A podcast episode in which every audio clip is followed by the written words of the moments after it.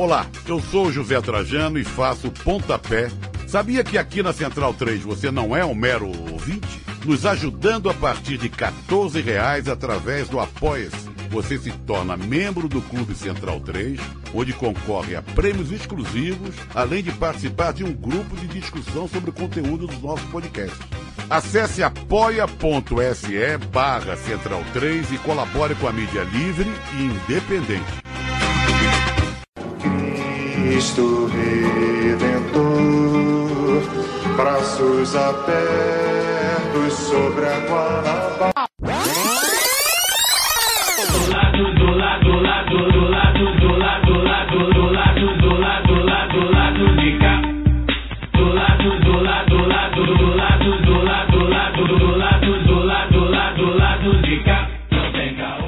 Olá, ouvintes da Central 3. Hoje é quinta-feira, dia 23 de julho de 2020 e está no ar o lado B do Rio número 158. Eu sou Alcísio Canete, diretamente do estúdio Centenário de Florestan Fernandes e dou meu olá aos amigos painelistas de sempre. Olá, Fagner Torres. Olá a todos, bom dia, boa tarde, boa noite. É, a gente nunca sabe quando o ouvinte estará conectado no lado B do Rio, então é um prazer estar com vocês aqui mais uma vez, a, agradecer a presença do Bruno, nosso convidado dessa semana, com quem eu estive há pouco mais de um mês, né, durante a live lá com o Eduardo Moreira, e se colocou à nossa disposição de gravar e está aqui com a gente hoje, né, depois de ter feito uma jornada aí sequencial na, na CNN. E então quero agradecer a presença. Antes de passar a palavra para os demais painelistas, eu quero deixar registrado aqui mais uma vez é, algo que a gente não pode deixar, pelo menos a meu ver, de jeito nenhum passar. Né? Hoje nós estamos completando aí, sei lá quantas semanas em situação de quarentena. Por mais que a situação aparentemente já esteja normalizada, né? eu me recuso né, a habituar a morte como uma forma de vida. Né? E para mim, é, continua morrendo mais de mil pessoas por dia no Brasil. As coisas não podem ser normalizadas, então a gente tem que falar, tem que lembrar as pessoas, por mais absurdo que possa parecer a essa altura do campeonato, a gente precisa lembrar que estamos sobre uma pandemia, sobre uma pandemia que mil pessoas, em média, estão morrendo por dia, que o Brasil é o platô mais alto de mortes há 42 dias em todo o mundo, né? É, que estamos há mais de 60 dias sem ministro da Saúde e que o presidente da República está oferecendo cloroquina às emas em Brasília. É, a gente não sabe. Cara, que... mas isso aí é bait, né, velho? A gente não sabe quanto. Não importa. A gente não sabe quanto tempo isso vai demorar.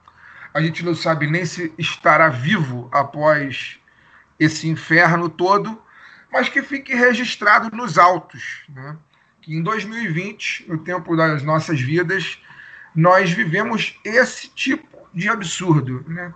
Para que, se um dia esse programa for escutado daqui a 50 anos, a próxima geração não cometa os erros da nossa geração e nem consuma do anestésico que a nossa geração consome. Então, dito isso, próximo a falar. Aí chega o narrador e fala: eles não ouvirão. Olá, Caio Belandi. Bom momento aos amigos ouvintes, ao convidado, aos amigos panelistas. Hoje a gente está aqui num quase madrugadão, né? Não chega a ser um madrugadão, é, mas tem bastante coisa para a gente falar. Nosso convidado está aí na grande mídia agora.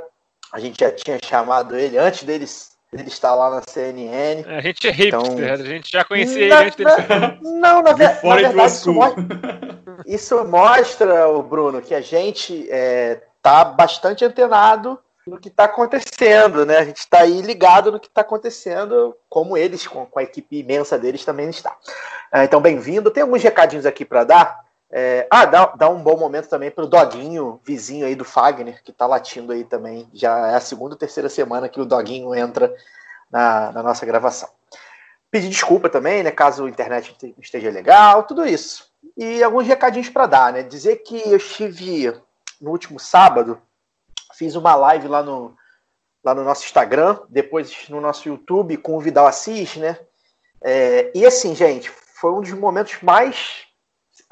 Um dos momentos não, foi o momento mais sublime, mais afetuoso, mais bonito que eu vivi na quarentena, com o Vidal cantando as músicas, algumas músicas de encerramento da, da, do programa, né? é, do lado B. É, Gonzaguinha, Gilberto Gil, Chico Buarque, Elza Soares, Juvelina, enfim, um monte de gente. Passou por lá pela voz maravilhosa do Vidal e foi um momento, fiquei uma hora lá ouvindo as músicas no nosso Instagram, tá lá, quem, quem acessar lá, arroba lá do B do RJ, tá salvo lá. É, vale uma horinha, gente, vale uma horinha, o Vidal canta muito, a seleção é muito boa e a música brasileira segue nos redimindo.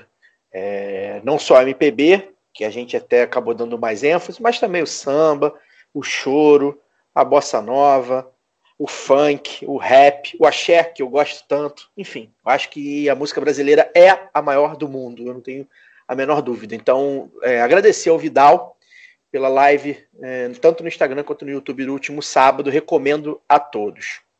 Dizer que neste sábado agora, dia 25 de julho, também terá live a live é, Dia da Rebeldia Cubana. A gente vai receber é, agricultores e agricultoras do coletivo Terra, também a Carmen e a Mariana Diniz, nossas amigas lá do Comitê de Solidariedade a Cuba, e o Pedro Monzon, cônsul geral de Cuba. É, a gente vai debater aí, uh, principalmente em homenagem ao dia 26 de julho, né? um dia muito simbólico ali que antecedeu, que meio que preparou o terreno para a Revolução Cubana. Vamos falar sobre a Revolução, vamos ter um apanhado histórico, mas principalmente saber como é que Cuba está. É, como o Fagner mesmo disse, o Fagner vai participar, né, nosso representante lá no nosso YouTube, nessa live lá no youtube.com barra lá do B do Rio. É, saber como é que Cuba está sem os filtros da AFP da vida e das agências internacionais da vida, né? Saber a verdade nua e crua, que é importante. Então, convido a todos, né, dia, 17, é, dia 25, desculpa, sábado, dia 25 de julho, às 17 horas, lá no nosso YouTube. Uh, e agora dar um recadinho aqui uh, do nosso padrinho, né? Nosso padrinho, a gente sorteou aí o mês de junho. Lembrando que o padrinho e o PicPay também concorreu, a galera que está inscrita no PicPay. Nosso PicPay está bombando, está muito bom. Está até acho que mais do que eu esperava. Uh, a gente está recebendo um, um aporte bem bacana lá. Só queria dizer que eu avisei. É, isso aí. Uh, e aí dizer, né, quem, quem levou? O Cássio Murilo Caust Júnior. Ele levou o kit da Da Vinci com, com os livros Os Onze e sobre o autoritarismo brasileiro. A gente vai entrar em contato com o e-mail de cadastro de cada um, tá? E aí a gente vai dizer como é que faz para retirar, pedir, pedir endereço, essas coisas. Uh, o Felipe de Moura Garrido ganhou uma camisa do Soviet FC também a gente vai, vai pedir a camisa, o Felipe, a gente vai mandar o e-mail, fica tranquilo, a gente vai dar as, as informações. É só vocês mandarem os 12 dígitos do cartão, o número de segurança atrás e a data de vencimento que a gente manda o que vocês quiserem. Nossa, nossa audiência é mais esperta que isso. A Carolina Dreyfus é, ganhou o livro Por, Por Quem os Sinos Dobram, que vai ser ofertado e assinado aí pelo nosso Fagner Torres. É um livro do Fagner, né, da coleção pessoal do Fagner. Então, eu pedi para o Fagner mandar um recadinho aí, então a Carolina vai receber esse livro, assinado pelo Fagner. E o Danilo Moreno ganhou o livro A um Fio da Morte, né? Então, quem já tiver aí, de repente, no Twitter, no nosso Twitter aí, nosso Instagram, nosso Facebook, já pode avisar a gente, ah, eu ganhei e tal, já para facilitar, mas nós vamos entrar em, em, contato com o e-mail de cadastro, tá, gente? E, por fim, é, lembrar que tem ainda três sorteados de, de abril, maio, daquele mega sorteio que a gente fez do cupom da Da20 que ainda não, não, não fizeram as compras. Ou pelo menos não avisaram a gente, né? Que não, não, não deram ok. E a gente tem entrado em contato.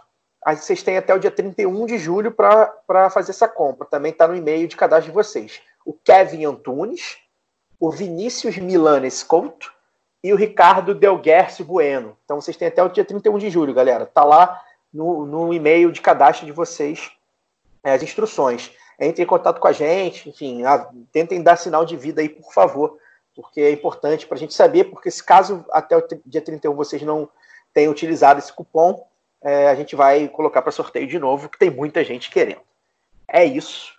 Desculpa ter me alongado, mas os recados eram necessários. E passa a bola para o Daniel Soares aí. É, pode ir, Soares. Pode, pode falar. Boa noite.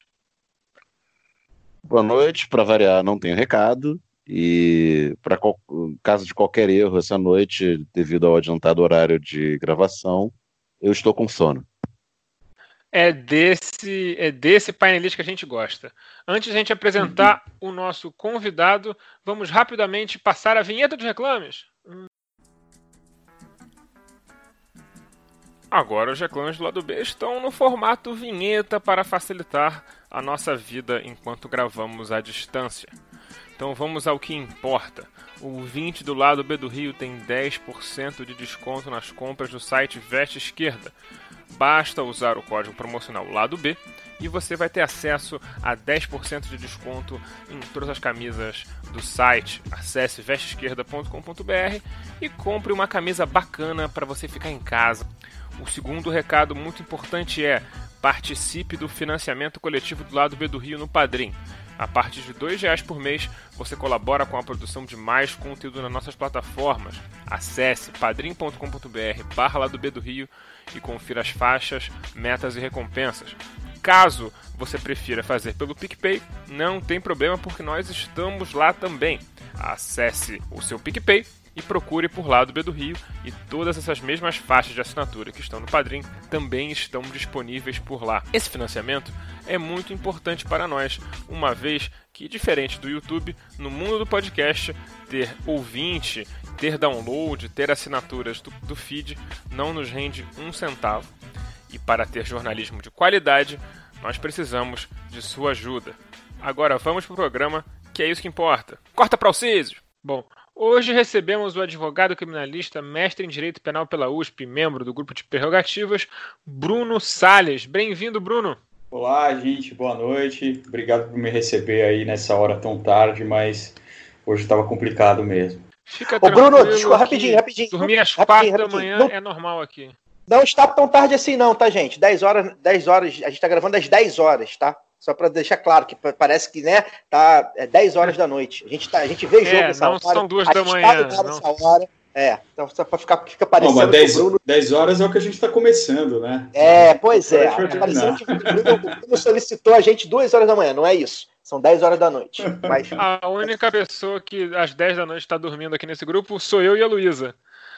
Mas, enfim, deixa isso para lá. É, Bruno, a Operação Lava Jato criou há mais de seis anos seu próprio Código de Processo Penal, apostando na espetacularização do processo e colocando o judiciário no centro da política. O seu legado é de construção institucional ou de destruição institucional? Olha, saiu uma matéria interessante ontem sobre o impacto econômico da Lava Jato. Eu devo ter isso aqui fácil, mas era um valor na casa só no, no, no, no, pico da Lava Jato, que foi entre 2015 e 2016, foi um valor de, acho que era algo de como 146 bilhões de reais. Só o prejuízo direto da Lava Jato. Veja bem, é, isso representa mais ou menos três vezes o valor estimado pela própria Força Tarefa, e esses valores geralmente são bem inflados, é, o valor estimado do que foi desviado é, nos esquemas de corrupção que eles alegavam existir ali. Então veja só, 146 milhões por ano de prejuízo. É, tem um pesquisador também, um advogado aqui de São Paulo, Valfredo Vardi, escreveu um livro muito interessante é, sobre a, a, Lava Jato e sobre as operações, chamava, se chama O Espetáculo da Corrupção. Eu recomendo esse livro, é muito bom. Ele estima ali que teve mais ou menos 2,5 milhões de pessoas demitidas em decorrência da Operação Lava Jato. Então, é, hoje em dia a gente consegue ver isso um pouco melhor, o, o tempo é, dá o distanciamento necessário, mas o fato é que essa operação, ela, em primeiro lugar, destruiu um dos nossos principais ativos econômicos internacional, que era o, o nosso, o nosso campo de petróleo. E depois é, foi direto num outro ativo muito importante do Brasil, que era a infraestrutura. É, a infraestrutura do Brasil era muito importante lá fora. Não só o Debrecht, outras construtoras tiveram é, um papel muito importante aí na construção de vários países pela América Latina, na África também, que é onde no mercado global deixam as, as construtoras brasileiras entrar. E isso simplesmente acabou, né? É, de uma hora para outra, todo esse otimismo que a gente tinha de uma retomada econômica foi embora e isso tem relação direta, mas completamente direta, com essa operação. Isso só para falar da economia. O que fez no direito essa operação é uma coisa quase indescritível, né? Foram criadas categorias, essa categoria que depois o, o Supremo Tribunal Federal felizmente acabou é, restringindo, mas aquela categoria da condução coercitiva era uma coisa inacreditável, né? Você sem nenhuma cautelaridade, então você não tinha os requisitos lá para prender o cara, você ia lá e mandava a polícia levar ele para prestar um depoimento. Isso é completamente ilegal e é completamente fora do processo penal. Tem um princípiozinho no processo penal que é muito elementar, que é o do contraditório e da ampla defesa. O que, que isso pressupõe? Que eu saiba do que, que eu estou sendo acusado, do que, que eu vou depor, sobre o que, que eu vou depor. Né? E quando você pega uma pessoa de manhã, ainda dormindo, coloca ela dentro de um carro para prestar um depoimento, naturalmente essa pessoa não sabe nem o que está acontecendo ainda. Né? Não dá para tomar um depoimento de uma pessoa nessas circunstâncias. Não há razão para tomar o depoimento de uma pessoa nessas circunstâncias, a não ser que você queira é, torcer esse processo e levar o processo para a direção que você quiser. Eu acho que isso é muito importante. Quando a gente vê o sistema de justiça, a gente sempre acha, ah, bom, mas o cara foi condenado, então ali deve existir alguma coisa, né? Por mais garantista que a gente seja, por mais cabeça aberta que a gente seja, quando você vê uma pessoa, olha, fulano foi condenado, você já olha essa pessoa de outro jeito. E o fato é que é muito fácil, mas é extremamente fácil levar uma investigação para onde você quiser, mas exatamente para onde você quiser manipulando depoimentos, manipulando provas, ouvindo pessoas, deixando de ouvir pessoas, fazendo pressão psicológica, é, interpretando coisas da, ao seu bel prazer. E isso e todos esses artifícios foram utilizados na Operação Lava Jato. Esse é o comum, os artifícios de tira mesmo, de delegacia. É, mas na Lava Jato a gente viu coisas piores ainda, né? A gente viu o juiz é, sugerindo para o Ministério Público que fosse atrás de determinadas provas. A gente viu muitos problemas em cooperação internacional, né, é, cooperações internacionais ilegais, aquele diálogo do Deltan Dallagnol com o Vladimir Aras, que acabou sendo revelado pelo The Intercept Brasil, é muito profícuo em relação a isso. Né? É, o diálogo ele fala, olha, eu acho melhor a gente não passar isso pela autoridade central do Brasil. E o Vladimir Aras responde: olha, mas isso não é uma questão de, de conveniência, é uma questão de legalidade, né? tem que ser assim. É, doutor, não, mas é, por enquanto eu acho que não. É, isso é muito claro, é escancarado, né? Isso mostra como a gente tem ainda um sistema de justiça é, bastante injusto, tendencioso e que permite a criação de um Estado policial que persegue quem ele quer. A gente vê isso muito claramente na seletividade criminal da população pobre, da população preta, da população periférica. Isso é muito claro. Né? A gente tem um país em que quase a metade da população é, pode ser considerada negra e a gente tem dentro das cadeias os índices de, de encarceramento, essa população é muito, mas muito maior. Você tem uma, uma diferença na curva que é gritante, que é, é, é absurda, né? Isso mostra como é fácil você torcer uma investigação para onde você quiser. E isso acabou sendo feito agora no, no sistema macroeconômico, no, nos grandes, nas grandes operações e na camada de cima, né? É, sempre se falou no Brasil que o direito criminal precisava chegar nas camadas de cima e esse discurso ainda existe bastante. Né? Tem ministros do STF que não tem problema nenhum em repetir esse discurso, mas esse discurso ele é um pouco perigoso. A gente, num primeiro momento, fala, pô, eu queria ver realmente, as pessoas lá de cima sendo presas. Mas quando a gente olha o que a Operação Lava Jato fez, ela simplesmente fez o quê? Usou todo esse arcabouço persecutório, todas essas formas de direcionar investigações para a pessoa lá de cima. E lá em cima está o nosso sistema político, e a gente precisa preservar o nosso sistema político.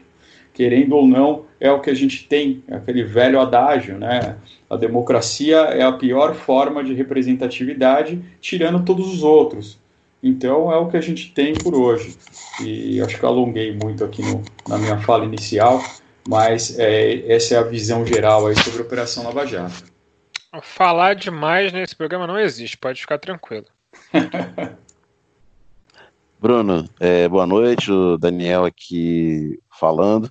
É muito boa oportuno noite, você trazer essa questão do, dos números, né? Porque a, a, Lava Jato, a gente sempre vê os defensores falando dos não sei quantos bilhões é, recuperados, né? Mas pouco se fala de como ela quebrou as pernas de setores é, estratégicos para a economia brasileira. Mas a minha pergunta vai no sentido da, dessa questão do combate à corrupção, né? De é, quando, quando a Vaza Jato aí no ano passado começou a revelar todas as a promiscuidade né, existente entre o, o Ministério Público que a quem cabia é, investigar e, e, processar e o, e o juiz que, que a, a, quem cabia julgar, né, que na prática dirigia a operação, etc. Tudo que a gente viu aí, é, muita gente é, bateu palma, né? Que, que se, se, não negou aquilo, se não falou que era uma grande conspiração é, comunista para acabar com a Lava Jato, falou: não, é isso mesmo, tem que, tem que usar tudo que tiver à mão para combater a, a, corrupção e tal. É, queria que você falasse sobre como se combate a corrupção numa, numa democracia, né? É, como é que a gente pode é, combater a corrupção sem uh, lançar mão de de recursos é, sem extraordinários. Os fins, sem os fins justificarem os meios, né? Exatamente. Bom, primeira coisa, você não combate corrupção com direito penal. Tá? Tem um professor, um professor que, que me deu aula aqui em São Paulo, o professor Maurício Dita, se não me engano, que ele tem uma expressão genial. Ele fala que o, o direito penal é o júnior baiano do direito. Ele sempre chega atrasado de forma violenta. Eu então, acho que então isso tem uma injustiça com o júnior baiano. Mas é, bem eu, eu, eu tenho minhas ressalvas também com a analogia, mas ela, ela serve bastante para definir o direito penal, porque não adianta, o direito penal é para o passado, o direito penal é para o que passou. Né? Corrupção já foi, quando chega o direito penal. O dinheiro muitas vezes já foi embora. Você pode recuperar uma parte, você pode recuperar outra, mas geralmente já foi embora. Corrupção é um problema estrutural. Você só resolve a corrupção quando você mexe na estrutura. E o direito penal não é feito para mexer em estrutura. A gente pode fazer reformas administrativas. Eu acho que um, grande, um grande lugar onde a corrupção mora é no excesso de burocracia. Quando você tem muita burocratização de determinados processos, e veja bem, não é que burocracia é uma coisa ruim, burocracia é feita para otimizar os processos. Mas quando tem isso engessado, quando tem muitas pessoas participando e sem vigilância, acho que aqui tem o segundo ponto, é onde se pode criar a, a, os atos de corrupção. Quando eu falo vigilância, a gente tem uma cultura muito, muito pobre de corregedoria aqui no Brasil. É raríssimo você ver casos de corregedorias realmente tendo uma atividade mais proativa, uma atividade efetiva. A gente vê isso no caso da Lava Jato, por exemplo. Depois de todas essas acusações, depois de tudo que veio a lume, não teve nenhuma punição contra nenhum procurador da República. Nada. Né? Seja, tudo bem, no caso do Intercept, a gente tem a questão de ter sido adquirido pelos hackers lá, que mal eram hackers, na verdade, que se utilizaram de uma falha ali do, do aplicativo mas tem outras coisas muito graves. Tem o pagamento de um, de um outdoor para colocar na, na, saída do aeroporto de Curitiba. Tem as várias falas de vários procuradores contra ministros do Supremo Tribunal Federal, contra representantes do parlamento. E nada disso é, gera efetiva punição. Para não falar da violência policial aí do Rio, aqui de São Paulo, que são é, gritantes. Né? A gente vê todo dia é, cenas de violência policial, essa violência é espetacularizada, ela é mostrada, ela é celebrada, e a gente não tem qualquer tipo de controle em relação a isso. No máximo, você tem um ou dois policiais que acabam sendo punidos quando a coisa é, é muito escancarada, né? quando tem alguma morte, quando essa morte causa algum, algum ruído aí na, na imprensa, mas na maioria das vezes a gente não tem isso, e é por isso que você tem violência, porque você tem corrupção policial. A corrupção policial, ela é uma coisa que quase não se fala no Brasil, mas ela é enorme, é enorme. Eu vou dar um depoimento pessoal aqui. É, desde que eu sou advogado criminalista, é raro você entrar numa delegacia e conversar com o escrivão e não ter uma insinuação de corrupção e não ter uma insinuação de, de um dinheiro. É raríssimo. Na Polícia Civil, é, principalmente. Né? Na Polícia Federal não acontece muito isso, eu não peguei essa fase, mas dizem que na década de 90, um pouco antes dessa reestruturação da Polícia Federal, também era assim. Né? Hoje em dia o policial federal ganha muito bem e isso melhorou bastante. E a Polícia Federal, de fato, tem uma corregedoria muito forte. É um dos poucos órgãos que a, a própria polícia se fiscaliza. Né? Então, esses, sem a gente mudar isso, sem mudar essa estrutura, a gente não vai conseguir, de fato, é, combater a corrupção. Não vai ser com o direito penal. Tem que ser uma mudança realmente estrutural. É, o direito penal ele só, ele só tem efeitos deletérios. Todos os efeitos dele são deletérios. Ele vai sempre é, perpetuar esse círculo da violência. Ele não vai conseguir quebrar esse círculo da violência. É, Bruno, inclusive, só um rápido à parte aqui. É, você estava comentando sobre a questão de corregedoria e tudo mais. É, eu, você, advogado como eu, deve saber, pelo menos de histórias, se já não presenciou, advogados cuja carreira é base, está baseada em subornar agentes públicos. Os caras ah, são contratados para isso. E todo mundo sabe quem é, e a OAB também não faz nada. É sim. É, essa é uma crítica que eu tenho, né? Quando, quando falam dos advogados, a gente tem que fazer essa crítica, porque Muita gente fala, ah, advogado é ladrão, advogado é corrupto. O problema é que, infelizmente, tem esses se destacam. Se destacam bastante, né? É, toda vez que eu falo de, de, advocacia criminal, tem sempre essa mística, né? Não sei se é por causa daquela série que teve o Mandrake, é, todo mundo pergunta como é. Eu falo, olha, eu sou advogado normal. Ah, mas tem corrupção? Tem corrupção, mas esse, esses caras fazem outra coisa, fazem uma coisa diferente. Não, ele não entrega o mesmo produto que eu, né? Ele não vai ir lá no processo, olhar, ver quais são as teses. Ele não tem um trabalho jurídico, ele tem um trabalho comercial, né?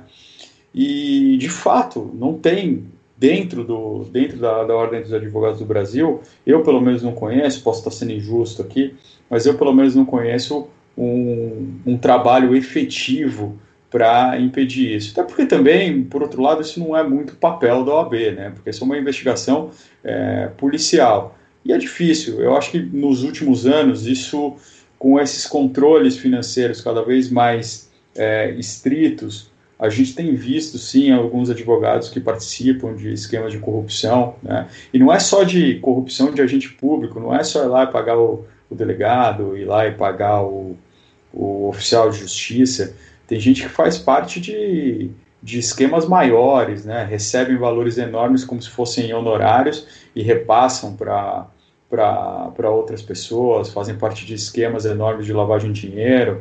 Tem gente que mal advoga e usa a advocacia para mascarar realmente esses fatos. É muito triste. Eu gostaria que essas pessoas realmente fossem todas pegas, para a gente até limpar um pouco o nome da nossa profissão, que é uma profissão é, para mim, eu acho uma profissão linda. Eu vejo a advocacia criminal quase como um sacerdócio, né?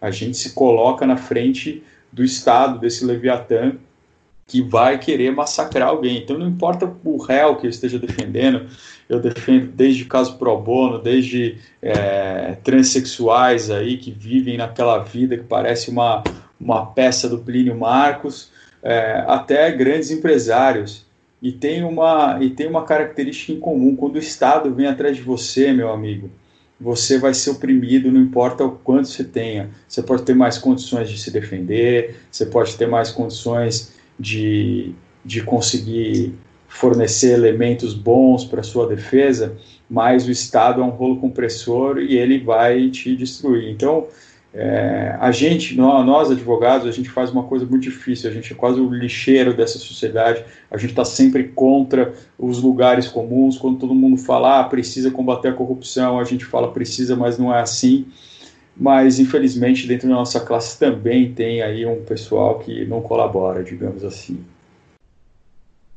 Bruno Fagner que está falando, é, queria ouvir de você a sua opinião com relação à a, a, mídia nesse processo todo, né? É, eu concordo.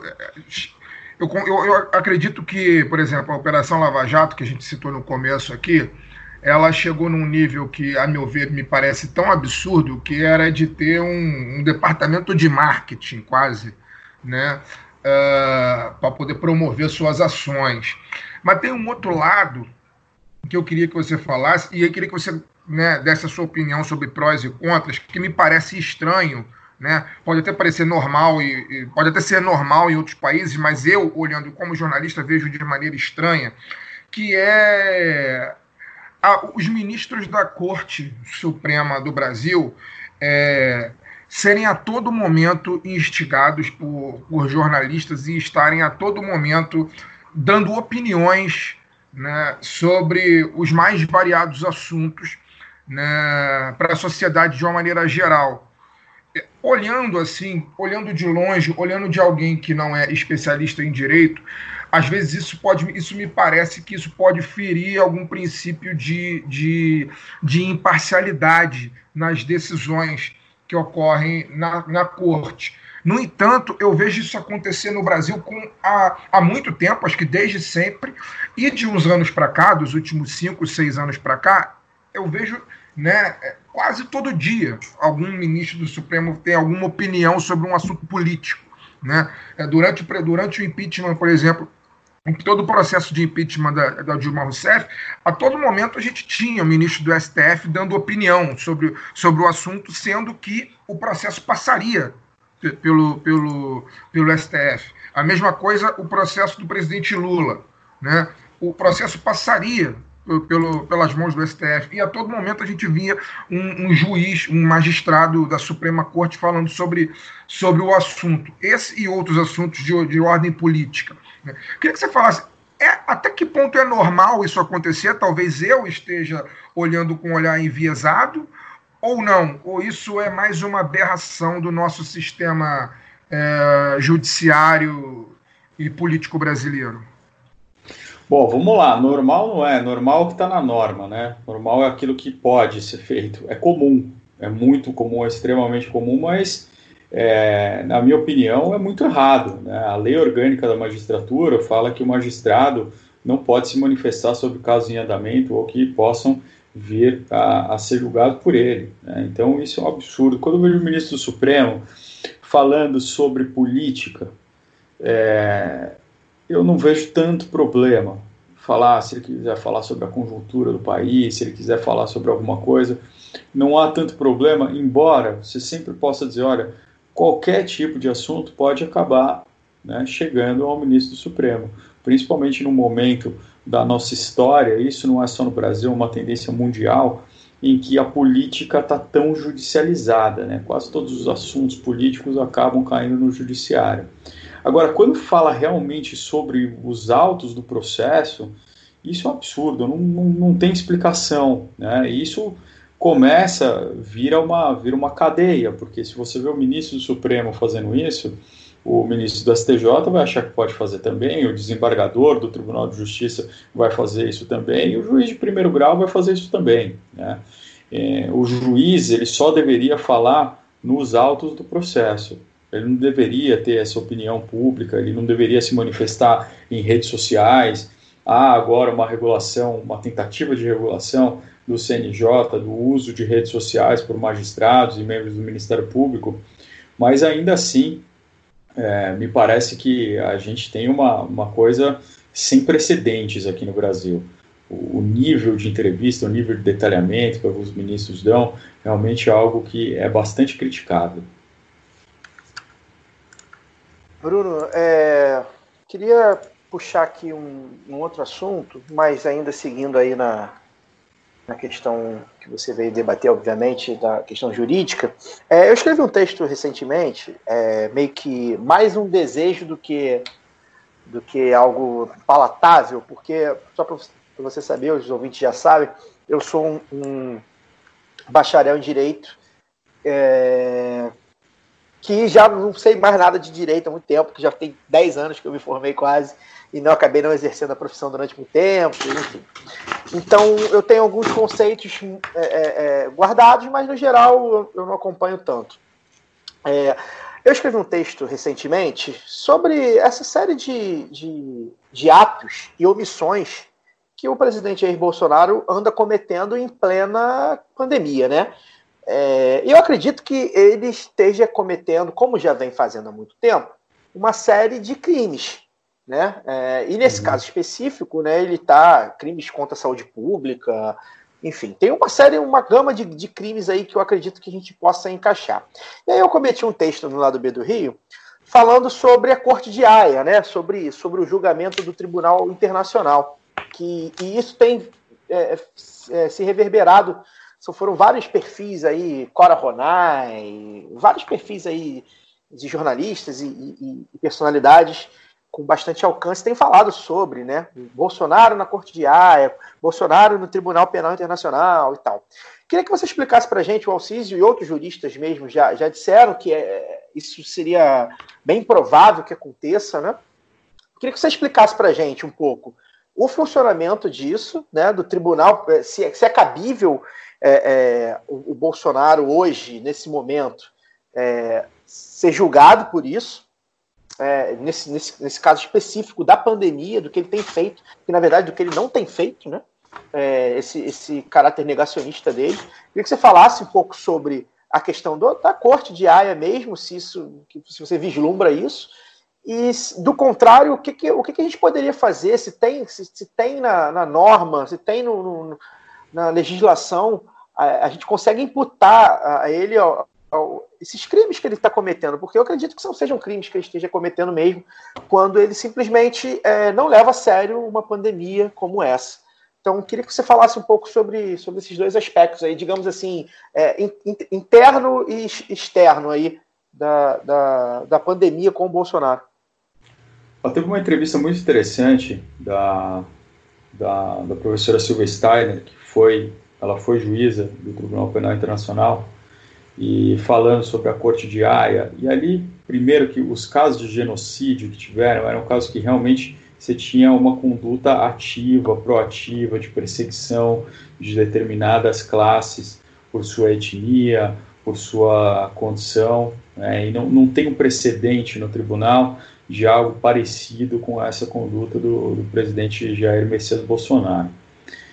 Além disso, é, nessa mesma entrevista foi muito interessante, veio a posição de um, de um professor, é, o Marco Zilli, mostrando que é muito engessado essa estrutura do Tribunal Penal Internacional. Todos os processos são extremamente demorados por uma questão de logística. Eles são uma corte pequena, eles são uma corte que tem é, poucas, poucos recursos e que tem que ouvir gente do mundo inteiro. Né? Então, para ter um, um despacho de admissibilidade dessa acusação, às vezes demora dois, três anos. Né? Então, não vai ser por aí. Não vai ser por aí que, que vai ter uma resolução. Talvez possa ser aberto um processo. Juridicamente, esse processo não é tão bom assim também. É, especialistas falam que é muito difícil caracterizar um, um genocídio do ponto de vista jurídico, tá? na, na, acepção do, do Tribunal Penal Internacional, ali vai ser um pouco mais difícil. Aqui, interna, aqui internamente, todas essas condutas, a maioria delas já são objeto de alguma denúncia de um, de um pedido de impeachment. Né? Tem vários. E aí a gente sabe qual é o problema do, do, do pedido de impeachment. Ele é um processo político-jurídico então, é, se a parte jurídica está bem qualificada ali, tem vários casos que, que parece que estão mesmo, né? É, teve mais um, um, fato hoje, Bolsonaro comprovadamente com Covid tirou a máscara e cumprimentou pessoas ali do, do Palácio da Alvorada, se não me engano, Eu não, não vi direito, mas ouvi por cima que tinha tido esse ato, é, são crimes comuns, né? E embora o presidente da República não possa ser processado por crime comum enquanto estiver na presidência da República, ele pode ser impedido de continuar na presidência da República naquele processo que inicia no STF, vai para vai a Câmara, vai para o Senado e ele acaba podendo ser impedido. Né? O que precisa para esse processo a gente sabe, pressão popular. É, não basta ter só a questão jurídica. Acho que no impeachment da presidenta Dilma ficou isso muito claro a questão jurídica ali era muito vacilante. Pedalada fiscal é uma prática comum na República há muitos anos. Ela foi condenada por isso e no ano seguinte a prática foi regulamentada no governo Michel Temer. Né? Então, dentro do, dos princípios de direito penal, só o fato de ter sido regulamentado, você teria ali uma, um negócio que a gente chama de retroatividade da lei penal mais benéfica. Né? É, não tem qualquer é, reprovabilidade numa conduta que venha a ser legalizada é, depois. Então não depende só da área jurídica. Eu acho que esse é um, é um problema que a gente tem aqui no Brasil também, a gente botar muita fé no direito. O direito não consegue resolver tudo. Na verdade, o direito consegue resolver muito pouca coisa. E nesses processos, é, quando a gente vê essas condutas do presidente da República, a gente vê uma grande judicialização, é, eu mesmo faço parte de alguns coletivos, eu vejo todas essas peças passando, mas o fato é que se a gente sendo realista, sendo bastante realista, enquanto tiver apoio popular que tem, a gente não tem muita não tem muita saída. A questão é política, a questão é política mesmo. É uma questão de mobilização é, que a oposição não consegue fazer como a direita fez de uma maneira muito importante a partir de 2013 Claro que ali teve uma comunhão de fatores enorme, mas a gente praticamente não tinha uma direita organizada no Brasil até 2013. A direita no Brasil era um PSDB, o cara era um pouco PSDBista ali, de repente surgiu, brotou esse movimento conservador que saiu do armário e se organizou de uma maneira muito efetiva. Hoje em dia está fragmentado, mas num determinado momento a gente via todos esses movimentos juntos, MBL junto com Vem Pra Rua, junto com é, essas alas bolsonaristas. E engraçado que essas alas bolsonaristas que vêm dessa extrema direita eram uma minoria ali no começo, né? Eram até figuras caricatas que de repente tomaram de assalto esse movimento, conseguiram levar uma eleição e agora é um, um movimento que está se decantando, mas que deixou uma marca. Deixou essa marca muito forte do conservadorismo, trouxe à tona uma característica do brasileiro que é de ser conservador, infelizmente. A gente gosta de se pintar como um país liberal do samba, do carnaval, mas não é. Se a gente olhar o Brasil da década de 80 e olhar o Brasil de hoje, a gente vê que a gente sofreu aí uma onda conservadora muito forte, é, muito forte, principalmente na, na questão dos costumes, principalmente nesse, nesse avanço. Embora os governos de esquerda aí tiveram alguns avanços muito grandes na área liberal, né, muita inclusão social, mas é, surpreendentemente essa essa classe média que surgiu da, da classe pobre é, acabou surgindo uma classe média opressora, querendo ser mais conservadora e não tão libertária, embora muito pouco tempo tivesse lá embaixo também, tivesse lá na base. É, Bruno, você comentou um pouquinho mais cedo nesse programa sobre a questão de que o direito penal ele, ele não é uma solução para a corrupção. Existe uma corrente muito, muito popular no direito, pelo menos me parece muito popular, que incensa o compliance como a solução do futuro. É, para quem não sabe, o ouvinte, para quem não sabe, o compliance é uma espécie de autorregulação das próprias empresas, através também de, de, de, algumas outras empresas especializadas nisso, como as famosas Deloitte, KPMG e outras empresas que vivem de fazer isso. É o departamento vai da merda. É mais ou menos isso. É uma coisa mais sofisticada do que isso. Mas no fundo é a mesma coisa. É, eu te pergunto, assim, é, isso, isso é esse é o marketing, né? A gente sabe que existem alguns estudos científicos bastante interessantes que questionam a efetividade do compliance na prática, especialmente nas questões de direitos trabalhistas e respeito de direitos trabalhistas nas grandes corporações. É como você vê o compliance? Você acha que ele é uma, uma solução importante, que ele é uma ferramenta importante? Ou que ele é uma ferramenta superestimada justamente por ter essa questão da, do conforto da autorregulação, né? Pô, Císio, eu eu trabalhei com compliance já, é, fiz muito compliance, montei compliance para a empresa, fui entusiasta do compliance, mas hoje em dia eu tenho uma visão um pouco mais pessimista. Todas essas empresas que estavam envolvidas aí nesses grandes esquemas aí de corrupção, que eu vi de perto, tinham um esquema de compliance, né? E no final, esse departamento de compliance cria um monte de regrinhas, ah, você não pode dar presente para para o funcionário público, você não pode aceitar nenhuma vantagem, é, questão de conflito de interesses, você não pode dar um ingresso para jogo de futebol para um agente público, qualquer coisa que tenha agente público envolvido, você não pode fazer. Mas no final, não é esse cara que vai negociar com um governador, não é esse cara que vai negociar com um senador. Não é o gerente ali que está ali com o compliance no, atrás dele o tempo inteiro. Quem faz isso geralmente está no topo da, da empresa e esse cara do topo da empresa não dá muita satisfação com compliance, entendeu? É esse o grande problema. Acaba sendo, é, eu, não, eu não sou completamente contra o compliance, não estou falando que não precisa existir, mas eu acho que realmente é uma ferramenta superestimada. Né? Nos Estados Unidos isso virou um mercado, eu até brinco, parece a história do palito de dente, né? O palito de dente foi criado, eles não sabiam muito bem para quê, era para pegar azeitona, e eles foram criando, os criadores do palito de dente foram criando a demanda para isso. E hoje em dia a gente tem palito de dente no tempo inteiro. O compliance parece isso. Criaram isso, depois criaram a demanda por ele, né? É, mas eu não vejo compliance como uma ferramenta para combate à corrupção de forma alguma. Ele pode trazer algumas questões sobre ética corporativa, sobre moralidade na, na interação com o poder público, mas o poder dele para coibir atos de corrupção é bastante limitado, extremamente limitado.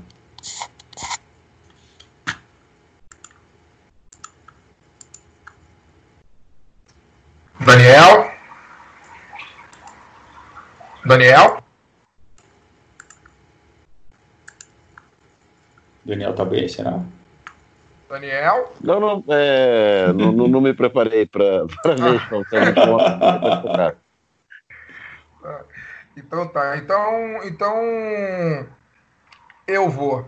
É, Bruno, é, enfim, a gente, a gente vem falando de coisas que, que estão que aconteceram, né? No, a gente quase que nessa, nesses 40 minutos 50 minutos já de programa, a gente quase vem fazendo um, traçando um histórico do que tem, do que vem acontecendo é, juridicamente no Brasil. Até falamos já de impeachment e, e, falamos de outras coisas, falamos da Operação Lava Jato, da, da, da, da Vaza Jato especificamente. Você, como um operador do direito, né, cara, você. Falamos inclusive Bolsonaro, a possibilidade, é, é, essa campanha, já que meio que surge de Bolsonaro sendo um possivelmente é, processado internacionalmente pelas suas posturas enquanto presidente da República. Eu queria que você falasse o que, que você vislumbra, né, qual a saída, porque eu estou olhando hoje, eu não consigo definir muito bem qual é o sistema que a gente está vivendo hoje no Brasil. Eu, eu, eu não sei, não, não, sei se é democracia. Democracia eu tenho certeza que não é. Isso tem, é uma convicção é, que não é.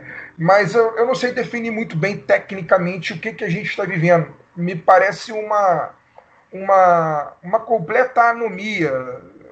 É, cada, cada, cada, cada poder faz uma coisa, cada, cada poder age de maneira uma, mais, uma, uma maneira mais absurda que a outra. Né? O executivo, especificamente, a meu ver, é o que dá o maior show de, de horrores em tudo que está acontecendo. Você, como operador do direito, como um cara que né, é mestre e que acompanha os fatos e que está sempre por dentro dos fatos, não à toa hoje você trabalha, você atua num, num meio de comunicação é, grande, né, para poder falar, é, opinar e, e colocar a, a, os fatos sobre o direito lá.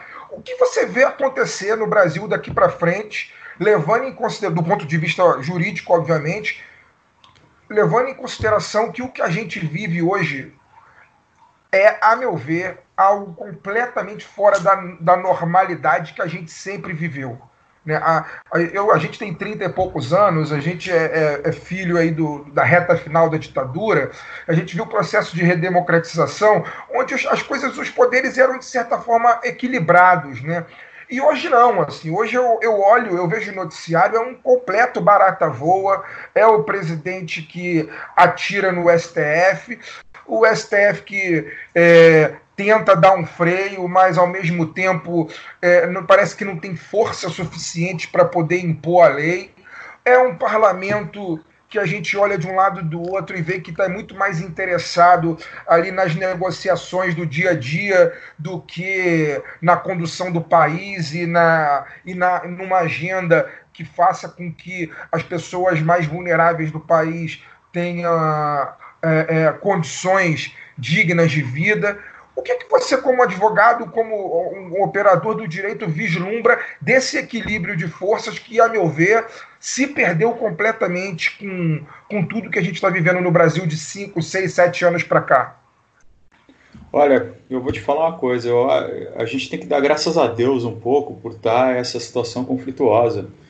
Porque se o governo Bolsonaro tivesse a tranquilidade para implantar todas as pautas que ele se propôs no, no, no processo eleitoral, a gente já está em maus lençóis. Né? A gente realmente já está em maus lençóis.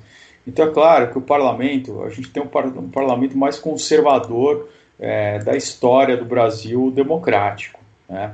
O centrão é conservador, a, a situação é conservadora e a oposição hoje em dia é pequena, faz o seu barulho, tem uma atuação muito importante, a gente tem parlamentares muito ativos, lideranças novas, muito boas, interessantes, na esquerda, na centro-esquerda, é, e é isso que tem dado um, tem dado um pouco de fôlego para o pro progressismo do Brasil, uma esperança, não vou falar fôlego, mas uma esperança de que a gente consiga sair. É, imagina realmente se houvesse uma composição entre o executivo e o parlamento, se houvesse uma governabilidade tranquila, o que, que já não teria passado, né? É, só lembrar que essa reforma trabalhista e essa reforma da Previdência, é, embora tenham sido é, bandeiras do Poder Executivo, quem tocou foi o Legislativo. Quem tocou isso foi o Rodrigo Maia, foi o Davi Alcolumbre. Isso não tem o, a impressão digital do governo Bolsonaro. Né? Você vê como são duas forças conservadoras brigando, mas as duas forças são conservadoras. Se elas estivessem juntas, eu acho que a gente teria um desmonte muito maior dos nossos programas sociais, da nossa industrialização, que aqui no Brasil está caindo em níveis dramáticos. Né? Industrialização ela é muito importante. A gente saiu da década de 80 no nível de 25% a quase 30% de industrialização da economia para hoje, onde a gente chega em 12%. Claro que a gente não está na era da industrialização mais, é, prestação de serviço é uma coisa muito importante, é, mas é, é, muito importante que a gente tenha um pátio industrial para que a gente não seja dependente internacionalmente. E isso faz com que a gente continue para sempre refém do agronegócio, fique refém da exportação, fique refém das commodities que a economia já mostrou que são cíclicas. Quando as commodities vão bem, o Brasil vai bem. Quando as commodities vão mal, o Brasil vai mal. É, o governo Dilma, ele pega o final do ciclo das commodities e aí é onde imbica a economia e começa essa crise muito grande. E essa pauta liberal, nesse sentido, ela é desastrosa para o grande problema do Brasil, que não é um problema econômico, é um problema de desigualdade social. Para que você tenha um projeto liberal, mesmo, mesmo pensando na ciência liberal, você precisa deixar que o mercado cuide de você livremente, cuide da economia livremente, mas precisa ter mercado. Aqui no Brasil, a gente tem o consumo interno, mas a gente tem muito pouca produção, a gente é muito refém de importação de produtos é, beneficiados, né? Mesmo, petróleo, a gente refina muito pouco os produtos mais importantes do petróleo, os produtos mais finos, eles não, não são feitos aqui, né? Então, é, eu vejo, na verdade, esse conflito como algo que tem que está salvando a gente um pouco, que está dando uma tábua, uma, uma tábua de salvação para que a gente não afunde de vez nesse projeto de desmonte dos, dos programas sociais que foram montados aí ao longo dos, dos últimos anos depois da redemocratização. O que, que vai acontecer é muito difícil a gente prever. A gente está vivendo uma sequência de acontecimentos quase todo dia vertiginoso. Não dá para a gente fazer previsão sobre o mês que vem, né? É, quem ia pensar nessa situação maluca dessa pandemia no começo do ano, que é uma situação que pode ter, pode estar salvando um pouco o governo Bolsonaro, agora olhando para o outro lado, né? Porque a grande promessa econômica do governo nunca, nunca se fez. No passado se falava em um PIB de 3,5%, fechou em 1,1%. A economia não ia bem no começo do ano, e essa crise econômica que está, ela não é só do coronavírus. Né? A queda da Bolsa foi a queda mais rápida da história da Bolsa. Ela não veio por conta do coronavírus, ela veio por conta do petróleo, por conta da Rússia e da China bater no pé em relação aos Estados Unidos e dizendo que vão comercializar petróleo sem usar dólar. Então, essa crise ia ser uma crise severa, mas que agora tem um escudo para esse para essa plataforma econômica do governo, que é a pandemia. Né? Vão jogar, claro, olha, foi a economia, é, a economia foi para o buraco por causa da pandemia, e uma parte realmente é, claro, é, mas isso vai passar um pano para esse projeto, que é quase um anteprojeto, né? Um, não, não tem um projeto claro, tem muita, muita coisa, se fala muito, mas realmente todos os projetos que acabam indo para o parlamento é o próprio parlamento que está fazendo, né?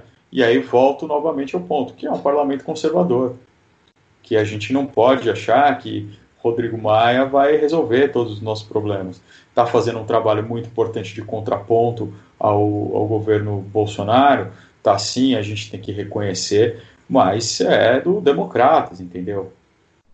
Então, eu acho que o que a gente precisa é realmente se reorganizar, reorganizar no campo progressista para conseguir dar uma resposta à altura a tudo isso que está acontecendo.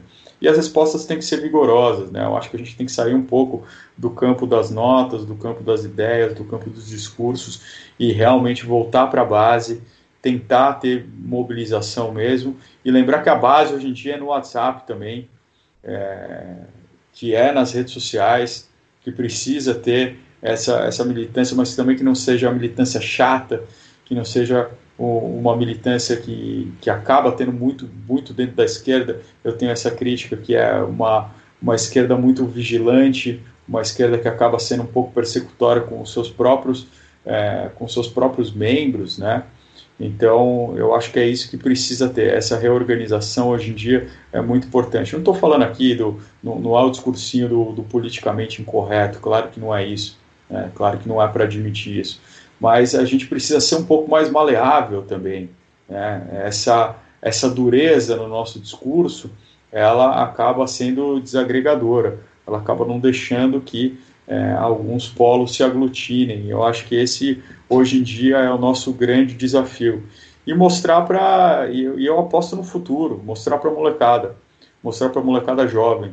É, eles estão fazendo isso eles estão doutrinando conservadores. Outro dia eu recebi uma, depois que eu comecei lá na CNN, eu recebi uma mensagem no, no, no WhatsApp, era um, um, garoto, no WhatsApp não, acho que no, no, Instagram, era um garoto falando, olha, eu, acho que você ponderado, não sei o quê, mas eu, eu, eu me considero de direita, sou conservador, não sei o quê, sou, voto, sou bolsonarista, e ele falou: desculpa, releva o jeito que eu escrevi aqui, se tiver erro de português. Eu tenho 14 anos. Eu fiquei pensando: pô, 14 anos?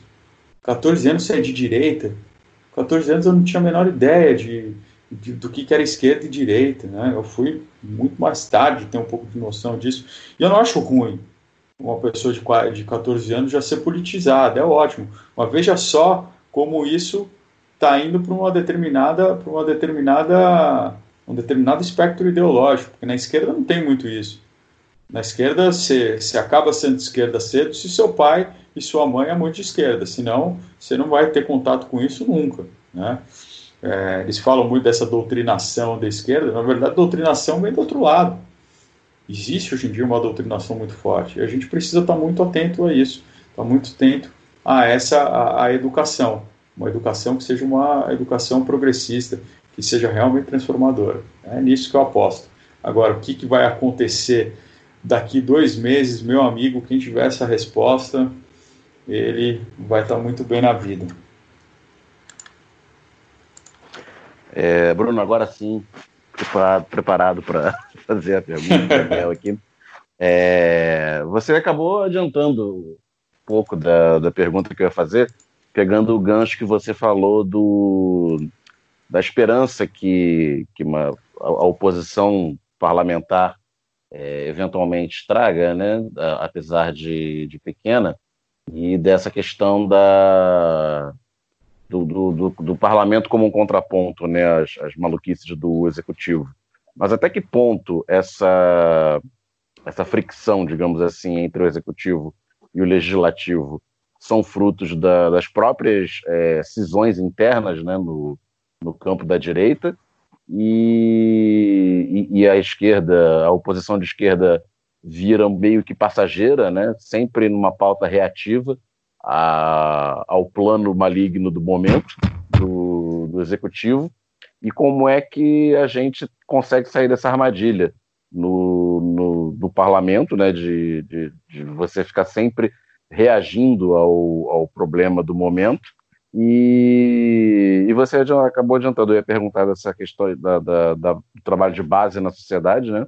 É, você se adiantou um pouco falando que a base também tem que ser feita nas redes sociais hoje em dia. É, tem que, tem que voltar para a base. Eu acho que é, é, isso que é o que aconteceu muito com, com, com os partidos de esquerda, foi se distanciar bastante, né? Eu acho que esse lado bastante intelectual, por exemplo, do Partido dos Trabalhadores, é uma coisa que acaba deixando ele órfão órfão do, do que alimentou esse partido que ainda é o maior partido de esquerda da América Latina. Né? E eu acho que é realmente muito importante que também, agora do, do ponto de vista político aí do parlamento, que a esquerda consiga começar a pautar determinados assuntos. Né? Você colocou uma, uma, uma informação muito importante. Às vezes a gente vê a nossa bancada como passageira dessas discussões.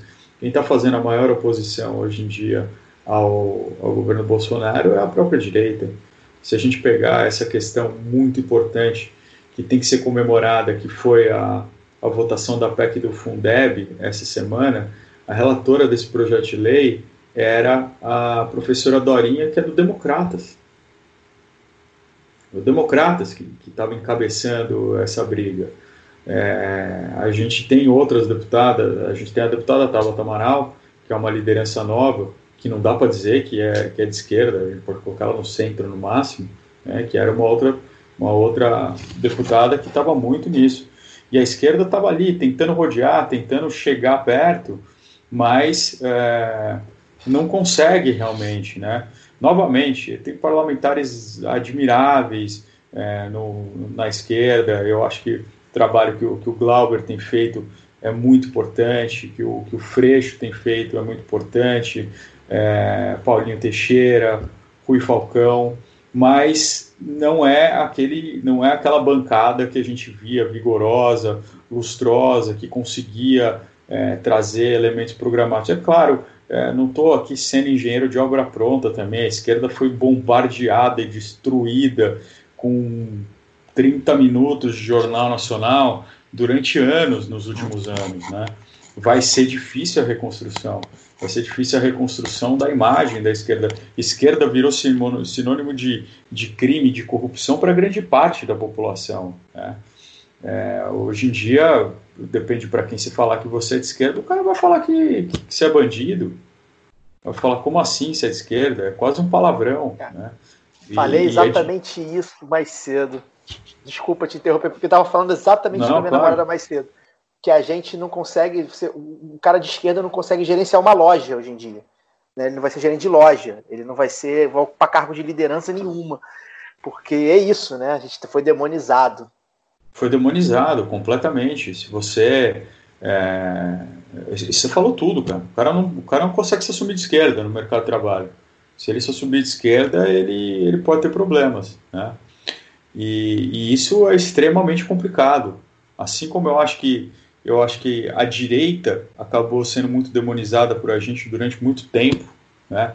Eu escrevi lá atrás, antes de 2013, que faltava uma direita no Brasil, uma direita que a gente pudesse respeitar, que não fosse o, o louco, que não fosse o, o, o, viúvo da ditadura, entendeu? Uma direita de fato, né? um conservador de fato, não esse, esses arremedos aí de, de fascistas.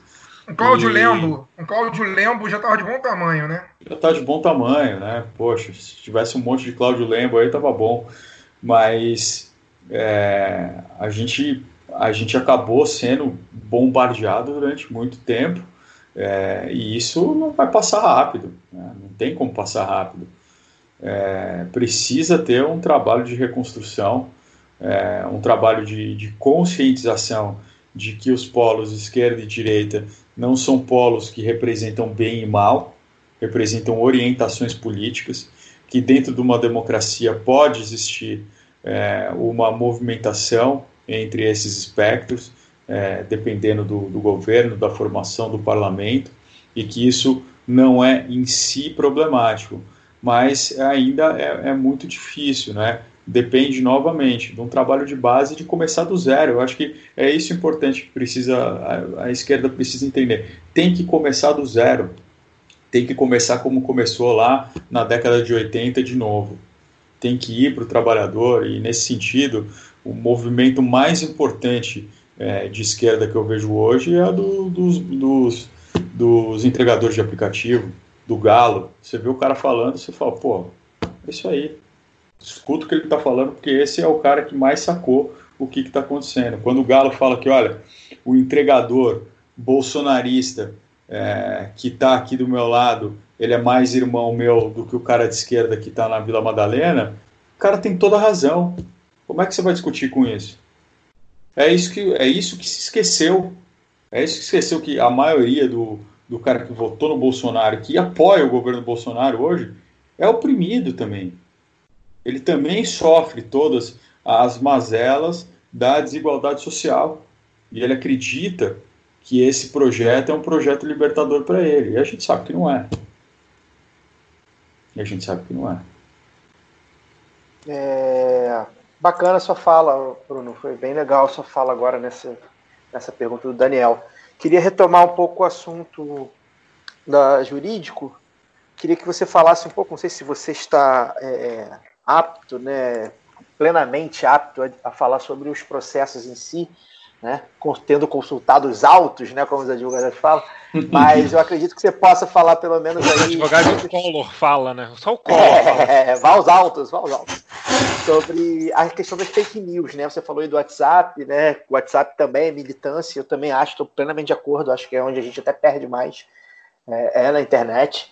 É, e isso ficou provado também, é, muito porque há uma máquina muito forte é, de fake news e, e, isso cada vez mais é, já está já tá sendo é, visto e está aí no, no, no, tribunal do TSE é, algumas, algumas, alguns processos, se eu não me engano, dois processos contra as fake news aí do, da chapa, principalmente da chapa Bolsonaro-Mourão, que envolvem outras figuras, né, Luciano Avan, enfim. Queria que você falasse um pouco sobre a, a o escopo jurídico, digamos assim, das fake news, né? Como é que a gente pode, o é, que, que, que, se espera desse julgamento? É, se esse julgamento é, é realmente é algo é, que a gente pode ter, não, não, digo esperança de ser caçada a chapa, porque envolve outras coisas também. Mas eu digo de ser realmente pelo menos visto quem, quem, quem financiou de fato, ser julgado essa pessoa que financiou, essas máquinas que financiaram, essas empresas, os empresários, enfim. Como é que você está vendo essa questão dos, das fake news, é, principalmente no TSE, que também está no STF também? É, eu não tenho muita esperança, não. Eu duvido muito que o, que o TSE, com essa composição atual aí, com, com a presidência do ministro Barroso, é, vá dar uma decisão caçando uma chapa que ainda tem esse apoio é, substancial aí, tem uma popularidade substancial é, que voltou a crescer no, nos últimos tempos. As cortes superiores são cortes que também são políticas, né, que também julgam de uma maneira, é, expressão teleológica, olhando as consequências, né, uma ética consequencialista. Falar, o direito aqui pode até ser bom e o direito ali é super bom, né, você tem uma, você tem provas robustas aí de um, de um abuso de poder econômico para esses disparos de, de fake news, é, mas tem a questão política. Como é que você derruba uma chapa que ainda tem a popularidade muito grande? E tem um cálculo político mesmo, né? A gente vê o, o governo Bolsonaro esticando a corda das instituições até o limite, até o limite. E nesse sentido, principalmente com essa essa, esse loteamento aí do, da administração pública federal com membros do Exército, inclusive da Ativa, né? Hoje o ministro da, da Saúde interino é um general da Ativa. Uma decisão dessa podia ser uma decisão extremamente perigosa, podia ser o, o, o trigger que eles estavam esperando aí é, para alguma atitude mais autoritária. A gente não pode se descuidar, né, de momento algum. Então, se a gente fosse pensar no mundo ideal, se a gente fosse pensar em um mundo em que o direito é só o direito, que o direito é uma técnica, que ele não é influenciado por nada, eu digo que provavelmente essa chapa seria caçada. Né? Se fosse um, um vereador do município inexpressivo, esse vereador seria caçado, seria caçado. Se fosse um prefeito do município pequeno, provavelmente, se ele tivesse feito a mesma coisa, tivesse as mesmas provas, ele seria caçado e existe jurisprudência no tribunal em relação a isso. Mas eu, sinceramente, novamente, não tenho muita esperança no direito enquanto não tiver uma não tiver um, um trabalho político muito forte que consiga devastar aí essa popularidade do, do, do presidente. Opa, estava mutado. É, desculpa. É, poxa, eu, eu não consigo resistir a fazer perguntas jurídicas. É, a reforma do judiciário promovida pelo governo do PT, ela trouxe dois órgãos, eu acho, que, que até hoje trazem, né, é, tem um legado muito ambíguo, eu acho, que na, na sociedade brasileira em geral, mas no, no, direito em especial, que são o CNJ e o CNMP, que são o Conselho Nacional de Justiça e o Conselho Nacional do Ministério Público. É, Para quem não sabe, são conselhos, né, são controles externos ao, aos magistrados e ao Ministério Público que são presididos pelo presidente do STF e, e pela cúpula do Ministério Público Federal ou seja, o órgão de controle externo que não é externo. É, inclusive, foi uma derrota se eu não me engano, foi uma derrota em cima da hora do projeto original. É, não vou me recordar porque ainda estava na faculdade nessa época. Mas como você vê esses órgãos, como você vê o legado deles para a sociedade e se você acha que eles têm alguma que eles, se, eles, se eles acabaram contribuindo mais do que, do que prejudicando a imagem do judiciário? É, eu acho que prejudicando não. Vamos pegar o CNJ, por exemplo. O CNJ foi algo que embicou, estava decolando aí durante no começo, né, na reforma do judiciário da emenda 45 lá da época do PT, mas que acabou não ganhando voo e acabou ficando extremamente corporativista. Né? O que a gente vê é um CNJ hoje que não consegue de fato é, trazer essa reforma judiciária, não consegue cobrar os magistrados, não consegue trazer aquele termo inglês que eu, que eu não gosto, mas que é o accountability para os magistrados. Hoje em dia o magistrado faz o que quer. Acho que a maior expressão disso foi o desembargador lá de Santos falando com o GCM. Aquilo ali não é exceção, aquilo ali não é um, absurdo. Qualquer sessão do Tribunal de Justiça aqui de São Paulo, aí do Rio também, é, você vai ver um policial não deixando você gravar a sessão deixando você gravar com seu celular, embora o Código de Processo Civil diga que você possa gravar qualquer audiência sem sequer pedir autorização do magistrado, entendeu? Mas se você for pego gravando, eles vão, vão lá, vão falar, vão querer tomar seu celular. Então, o magistrado realmente faz o que quer dentro da administração da justiça e dentro dos julgados, né? A gente viu essa semana um embate entre o ministro Schietti e o Tribunal de Justiça aqui de São Paulo, o ministro Schietti do Superior Tribunal de Justiça, ele dizia, olha, em São Paulo eles não respeitam o que as cortes superiores decidem. E não respeita mesmo. O Tribunal de Justiça de São Paulo, ele sistematicamente julga contra os precedentes do STJ e do STF. Por isso que tem uma, uma quantidade enorme de habeas corpus, de recursos contra as decisões do Tribunal de Justiça do Estado de São Paulo e uma quantidade de reforma enorme mas eles simplesmente não, não têm qualquer pudor em julgar do jeito que quiser.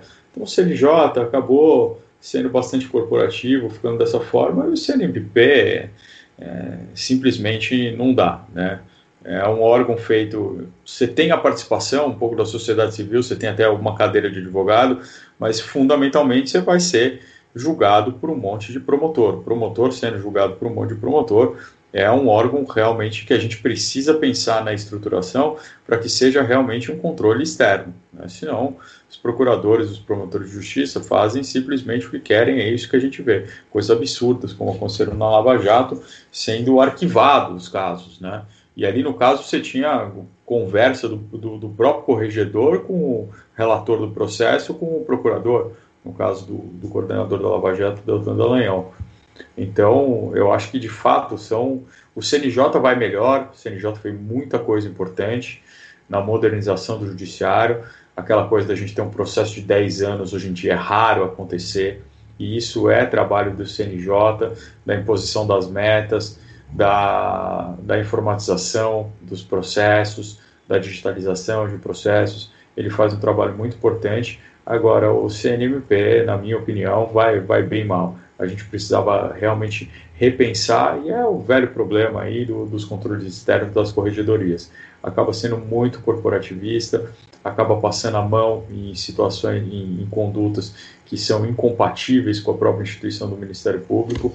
E eu acho que no caso do, do Ministério Público, a gente tem um problema mais, porque o, o, Ministério Público, como existe no Brasil, não existe em nenhum outro lugar do mundo. É o Ministério Público que é um quarto poder, né? ele não faz parte do, do Poder Judiciário. É, se, se, aprende na faculdade que ele é um órgão a latere, é um, um órgão que fica meio de fora. E ele realmente se tornou um poder paralelo como tem em nenhum lugar do mundo. Né? Nos Estados Unidos, você tem um direito muito negocial, direito penal, inclusive, muito negocial. Mas ali, pelo menos, o procurador, o promotor, ele é eleito. Ele tem alguma forma de controle. Né? Não que eu esteja propondo isso no Brasil, Deus me livre, eu acho que seria pior ainda. Mas ali você tem alguma forma de controle externo. Aqui o procurador passa no concurso fica três anos e ele praticamente vai fazer o que quiser. E o Ministério Público é um órgão que, na estrutura que foi desenhada na Constituição, ele tem muita força. Ele tem muita força porque ele é o órgão de acusação, é ele que é o dominus litis da ação penal, para usar um termo aqui bastante latinesco, mas ele também é o que se chama de fiscal da lei, o que é uma coisa muito absurda, porque ele acaba tendo uma posição meio esquizofrênica. Eu sempre dou esse exemplo, eu vou dar um exemplo agora. Pensa numa ação civil, né? pensa numa ação de aluguel. Você está sendo cobrado ali por um cara um aluguel. Né? Aí só que esse cara que está te cobrando um aluguel, ele não só é uma parte contra você no processo, como ele aconselha o juiz também. O juiz, toda vez que ele vai dar uma decisão, ele pergunta pro, ele vai perguntar para o cara, o que, que, você acha? Você acha que isso é bom ou não? E ele tem uma legitimidade como uma pessoa ali que é um fiscal daquele caso. Você vai falar, porra, eu nunca vou ganhar esse caso, né? O cara está ali numa situação muito próxima do juiz. E o Ministério Público tem esse poder no Brasil. Nenhuma decisão judicial no direito penal ela é dada sem ouvir o Ministério Público e com essa figura é, folclórica dele ser o fiscal da lei. Então já tem um poder muito grande, tem uma força muito grande e a gente não tem quase nenhum controle. Então, uma reforma do Ministério Público aí, que é uma instituição muito importante no Brasil, ela é essencial. É bom. Os meninos já cansaram de perguntar, mas eu tenho uma pergunta final que eu acho que vai ligar bem com a nossa pergunta inicial. Você falou no começo do programa que a Lava Jato nada mais é que o processo penal como ele é na vida real, chegando até a classe dominante no Brasil.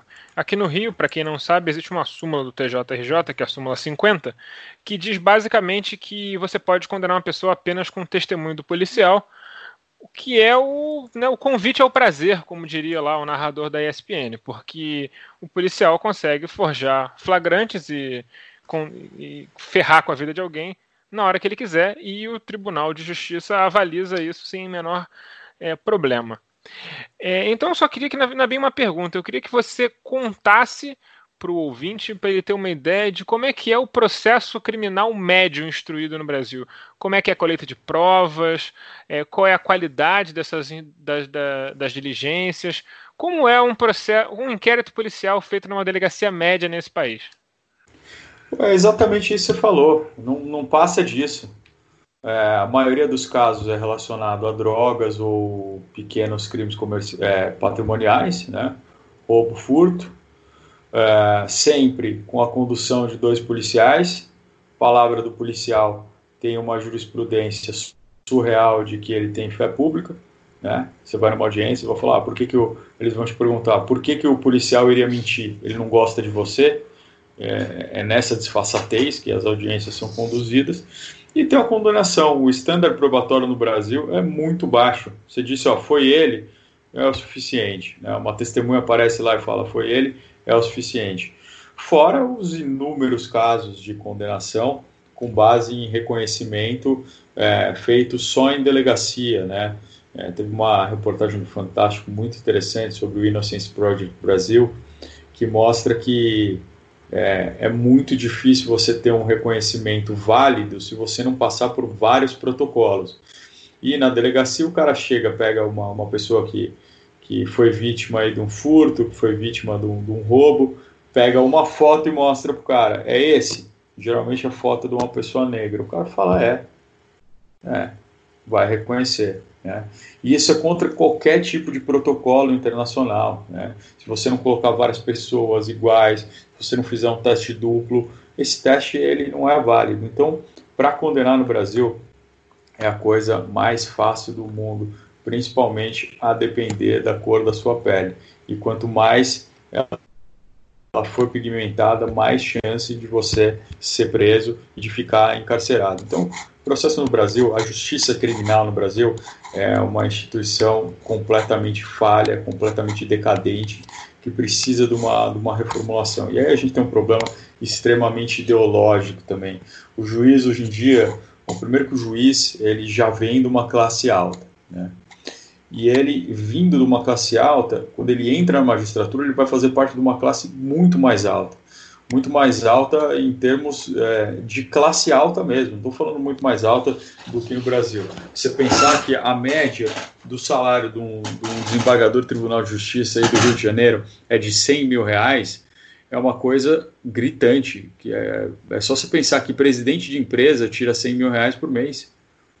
Quem que ganha 100 mil reais? E, e se você for empresário ainda, você pode tirar 100 mil reais por mês ou mais do que isso, mas você tem toda a flutuação do mercado. Né? Sua empresa pode ir mal, pode quebrar. Você tem todo o risco inerente a qualquer atividade comercial. Ali é 100 pau por mês, não importa o que você faça. Se você cometer o maior deslize, no máximo você vai ter uma aposentadoria compulsória.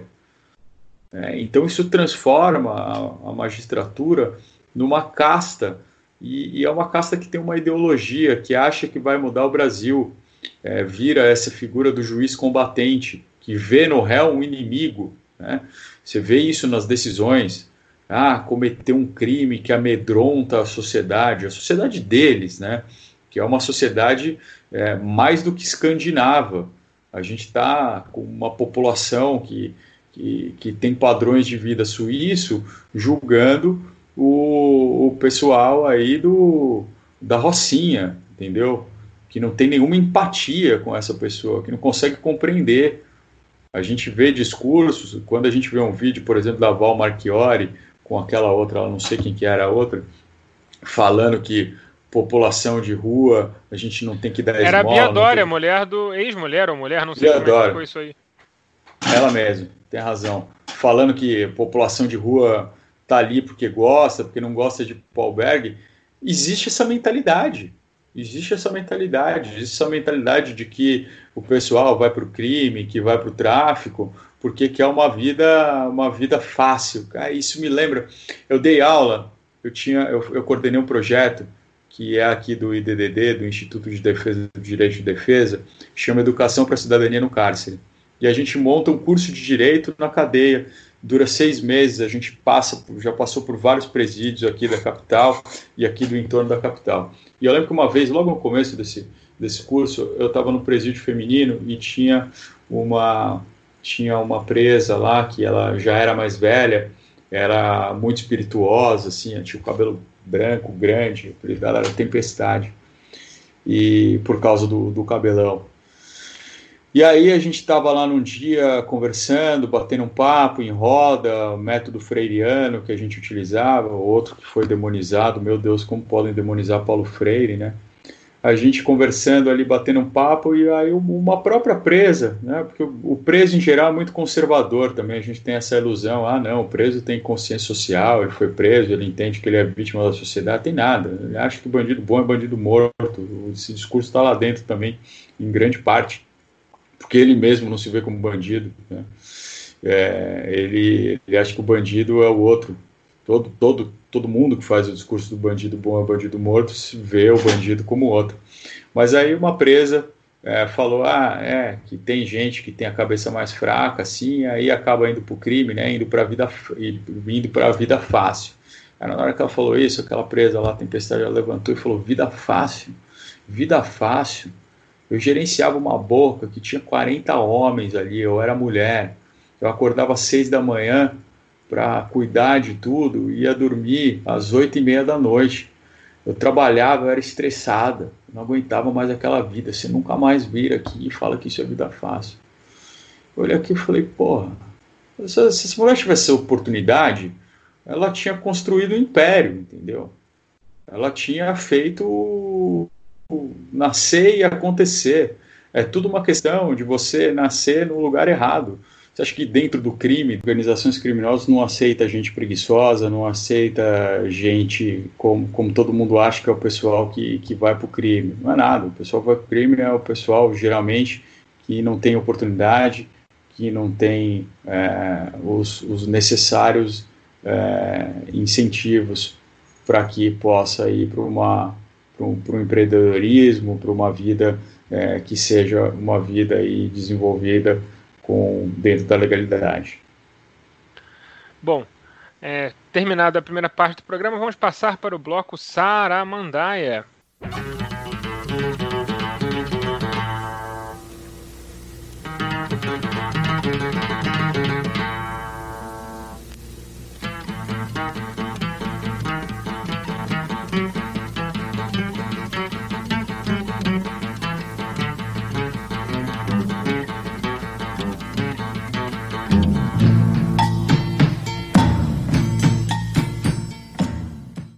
Duas pesquisas divulgadas nos últimos dias mostram que nenhum projeto genocida em meio à pandemia esvaziou por completo o apoio a Jair Bolsonaro. A maioria dos brasileiros continua considerando o governo ruim ou péssimo, mais ou menos na proporção de 45% da população. Esse número é válido tanto para a pesquisa do XP quanto para o Data Poder 360. Entretanto, a rejeição diminuiu entre os brasileiros sem renda ou desempregados e entre os que ganham de 2 a 5 salários mínimos. A associação é simples.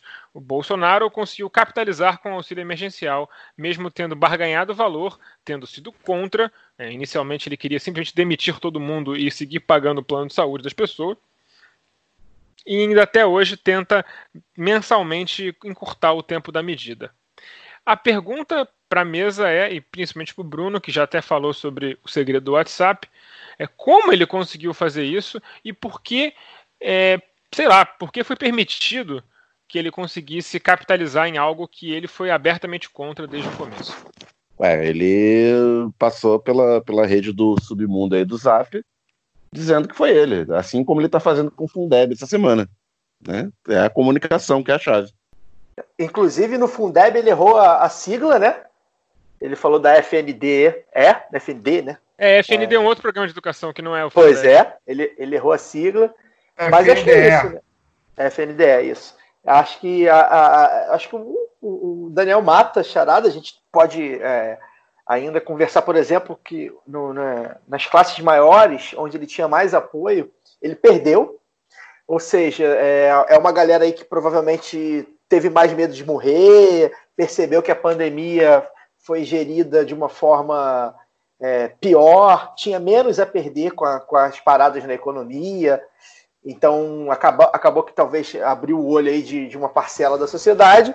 enquanto a outra parcela que é, viu nesses 600 reais de auxílio emergencial é, uma medida que foi debatida e, e, muito, muito em parte conquistada pela oposição, é, viu nesse, nessa medida e a, a, a, o dedo do Bolsonaro, né? A, a, assinatura do Bolsonaro. Tem uma, uma acho que ah, foi a época, ou foi a Veja, acho que foi a época, fez uma matéria indo no lugar, acho que no Piauí, não lembro, não lembro o lugar do Nordeste agora, mas eu acho que é Piauí, onde o Bolsa Família tinha tido uma Piauí, era um, foi Piauí. Piauí, né? Onde acho que a Bolsa Família tinha, enfim, maior penetração, o PT que tinha tido o maior, o maior número de votos, desproporcional, enfim. E aí eles dizendo como o Bolsonaro, é, como a, a figura do Bolsonaro teria mudado ali para aquela população, né? População fragilizada, enfim, população pobre, em extrema pobreza, uh, e aí recebe o auxílio de uma forma que é, talvez naquele lugar aí, não, não, não chequei os dados, estou falando de orelhada, mas é possível, pelo que a gente tem visto, que a pandemia nem tenha chegado de forma muito, muito cruel, né? É, porque nos interiores, nos rincões, só agora parece começar a chegar, e consegue receber um, um dinheiro ali melhor para sobreviver, né? E aí, obviamente, isso tem assinatura do, do, do, Bolsonaro, do governo. É claro que isso, e aí a gente entra em é um debate que é muito, muito complicado de ser feito, acho que precisa ser feito com muita calma, sobre a questão é, de linkar o Bolsa Família com os votos do PT, e assim também de linkar o, o, o aceitação, né, a aprovação do Bolsonaro com a questão do auxílio emergencial. É óbvio que uma é natural que uma pessoa que tenha um, um, complemento na renda vindo do governo apoie aquele governo, é natural. E aí a gente precisa fazer um debate mais amplo sobre. Agora, eu acho que chama atenção, né? É... Primeiro, eu acho que eu queria falar antes disso tudo, né? Apesar de já ter feito mais ou menos minha explanação.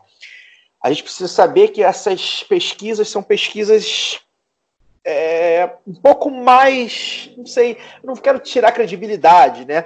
Mas Elas são, são meio bagaceira. É, é são pesquisas que são pesquisas de mercado, né? XP, enfim. E a Data Poder é, é, a, é, a, é o site também, enfim, a gente não sabe como é a metodologia. Não que a Data, Datafolha e o Ibope sejam oh, muito confiáveis, mas a gente costuma se pautar melhor por ali. O Datafolha, principalmente, tem feito é, mensalmente, quase, suas pesquisas mais completas. Pode ser que esteja para sair já aí as pesquisas, não sei. E aí a gente pode ter um panorama melhor. Deve estar, tá, porque geralmente saía sempre uns dias depois da XP, né, nos outros meses. É, é, algumas comparações que eu vi, muito, muito, muito colunista, muita gente boa aí, é, comparando pesquisas diferentes, de, de, de, de fontes diferentes. Né? Teve gente que comparou a XP com a Datafolha, enfim não se faz isso, né? Eu não sou nenhum, nenhum mestre em estatística, mas eu sei que não se faz, né? As metodologias Caio Belandi, diretor-geral do IBGE Brasil. É, não, não, não. E, e mas assim, é, é isso, né? É, a gente tem que ver, esperar, acho que seria legal esperar as maiores, que, que aí também abrange mais, o país inteiro. Isso mostra também como a gente vive numa bolha, de fato, né? A bolha, a bolha da classe média, a bolha do, do, da capital do, do, estado do Rio de Janeiro, né, no caso do Rocísio de Niterói, o nosso convidado ali em São Paulo, é tudo muito bolha, a gente não sabe como os rincões estão, estão, estão reagindo, tanto a pandemia, porque eu acho que é, é, é possível que alguns lugares do interior, e aí quando eu falo interior, eu falo interiorzão mesmo, né, não são as cidades grandes de interior, cidades menores de interior, como está a pandemia, acho que pode ser que a gente. É, é, o fulaninho lá do cu do Mato Grosso, ou do Maranhão, ou do Amapá, enfim, ou do Paraná. É, talvez não tenha visto uma pandemia como a gente viu aqui, né, no Rio de Janeiro. Não, tá, tá chegando lá agora, assim. Pois é. Então, isso tá, é possível que a narrativa de ah, isso aí foi muita, muito, muita, foi demais, ah, isso aí foi invenção da mídia. Pode ser que alcance Além do óbvio é, é, do disparo do WhatsApp em massa, é, dos pastores neopentecostais fazendo serviço, e a gente precisa falar isso, né? Alguns padres da Igreja Católica e bispos também, né? Que também se sujeitam a isso, é, entre outras lideranças religiosas, mas eu cito essas duas porque são as duas mais poderosas, que fazem esse serviço, né? E a gente sabe, foi já comprovado né, que eles fazem serviço abertamente. Né? Agora, é, eu também não sei, e aí o, o Bruno falou, chamo ele para a conversa, é, falou sobre. É, é, não, claro, óbvio. É, falou sobre é, a questão da popularidade. É, sem uma popularidade não é possível impeachment, né? E acho que isso é fato. Eu, eu venho discutindo isso alguns dias até aqui internamente, aqui em casa, sobre isso, né? Sobre como foi importante a narrativa do povo amarelo para as ruas, né? É, na, na, na, queda da Dilma, sem aquilo não seria feito, né? Apesar de a gente sabe que não foi aquilo que, que, que, que causou uh, o golpe. Foi, digamos assim, a desculpa oficial. Exato, a condição sine qua non, né? Como diz o, o, Lula, né? A condição sine qua non. Sem o povo na rua não tem, não tem impeachment, né? Foi assim com o Collor também. Foi assim não só com o impeachment, foi assim também com o golpe, né? Precisou botar um milhão lá na marcha da família. Então, assim, é, é isso, né? Eu acho que a gente, por enquanto, não tem como fazer isso. Inclusive, fizemos um pouco, né? Quando, as torcidas organizadas botaram para correr lá os fascistas, na, principalmente na Vida Paulista mas, enfim, por enquanto a gente não consegue fazer. 45% da população acha o governo ruim e péssimo. Não, como o Alciso gosta de falar, né? Eles é, ainda somos maioria, né? Só que também chama muita atenção, a gente vê, e aí eu não tenho um número aqui à mão, a gente vê que ainda há aí 20, 25% da população que está fechada com o Bolsonaro até o fim. 30% esse, esse, de ótimo e bom. 30%. E esse, quanto? Quanto? 30%. É isso. Esse um terço aí. É, e aí vamos dizer que eu acho que pode ser um pouquinho menos, acho que a pesquisa talvez jogue lá para cima. Eu estou começando a dizer um quarto, vai, tô pegando por baixo aí. É, um quarto da população, pelo visto, não tem salvação, irmão. Não tem salvação. A gente tem que tirar os filhos dessas pessoas e colocar em lugar para ser educado, porque essas pessoas vão criar gerações que serão fascistas. Tem que fazer e que nem Hermes e Renato. Tirar do. Tirar do seio da, familiar. Tirar do seio da família e botar na teta da maldade. É isso. Porque, cara, é, é, é, é assustador. Para mim é assustador a gente saber que tem 25%. E aí teve também a matéria do Fantástico, se eu não me engano, o, era, eram 20% também, que era a favor do armamento. Enfim, não lembro. O número é sempre 24%, esse aí. 24%. Obrigado. Obrigado. O número é esse, né? O número mágico é esse. Entre 20% e 25% da população brasileira é o Bolsonaro é o, o, Bolsonaro. Não é que votou no Bolsonaro, não é que aprova o Bolsonaro. É o Bolsonaro. Né? É o Bolsonaro na, no discurso bélico, no discurso preconceituoso, machista, racista, é, no discurso homofóbico, no discurso. Enfim, todo esse discurso de, de, de, de é, ditaduras, que também, se eu não me engano, saiu uma, uma pesquisa recentemente também, dizendo que 80% reprovava a, a ditadura, e ou seja, 20% não. Mas não, mas isso. isso. aí, mas isso aí é uma série histórica positiva para aprovação, para reprovar, para aprovação da democracia. É bom, Sim, é bom que se mas, ressalte. é bom que se bem. É, é, é importante isso, mas assim, desses 20% não vai passar. Porque esses 20% que são os 20% que são o Bolsonaro, cara. E aí a gente, e a gente que, que vem falando isso há quatro anos, a gente convive com, com pessoas assim. A gente viu no colégio, a gente viu em casa, na família, no churrasco de domingo, no táxi, no ônibus, no trabalho, na universidade. A gente viu os Bolsonaros, a gente conhece os discursos do Bolsonaro. Não, por acaso a gente sabe, e a gente já cansou de debater que, que Bolsonaro é um sintoma, né? Ele é consequência não é causa de nada. É, ele é. capitalizou isso, canalizou isso, mas ele não é causa.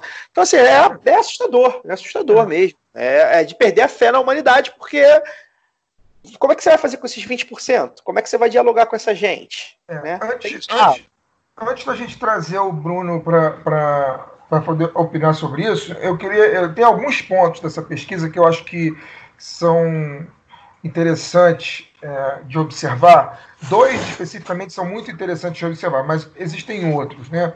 É, bom, essa pesquisa, uma coisa que me choca bastante é perceber que as pessoas, a, a, os grandes apoiadores dele, né, os grandes apoiadores do Bolsonaro estão, estão na nossa faixa de idade. Né? Não são os mais velhos, né? E, e nem são os mais imaturos, vamos dizer assim, né? São as figuras que estão entre 25 e 44 anos. Né? Aí ele tem 40, da mesma maneira que ele tem 40, 46% é, de desaprovação, ele também tem 46% de aprovação. Né? Então, a nossa faixa etária, vamos dizer assim, ela é a mais ignorante, é a mais fascista, é, ou é a mais é, é, ingênua, vamos dizer assim. Na nossa faixa etária aí tem três adjetivos prováveis. Ou é a mais ingênua, ou é a mais, a mais ignorante mesmo, ou é a mais fascista. Né? É, tem ou um três. Outro, é, ou as três. Tem um outro fato que, que aí também não é nenhuma surpresa, porque eu acho que isso já é um dado histórico, né? como as mulheres reprovam muito mais a figura do Bolsonaro do que os homens. Né?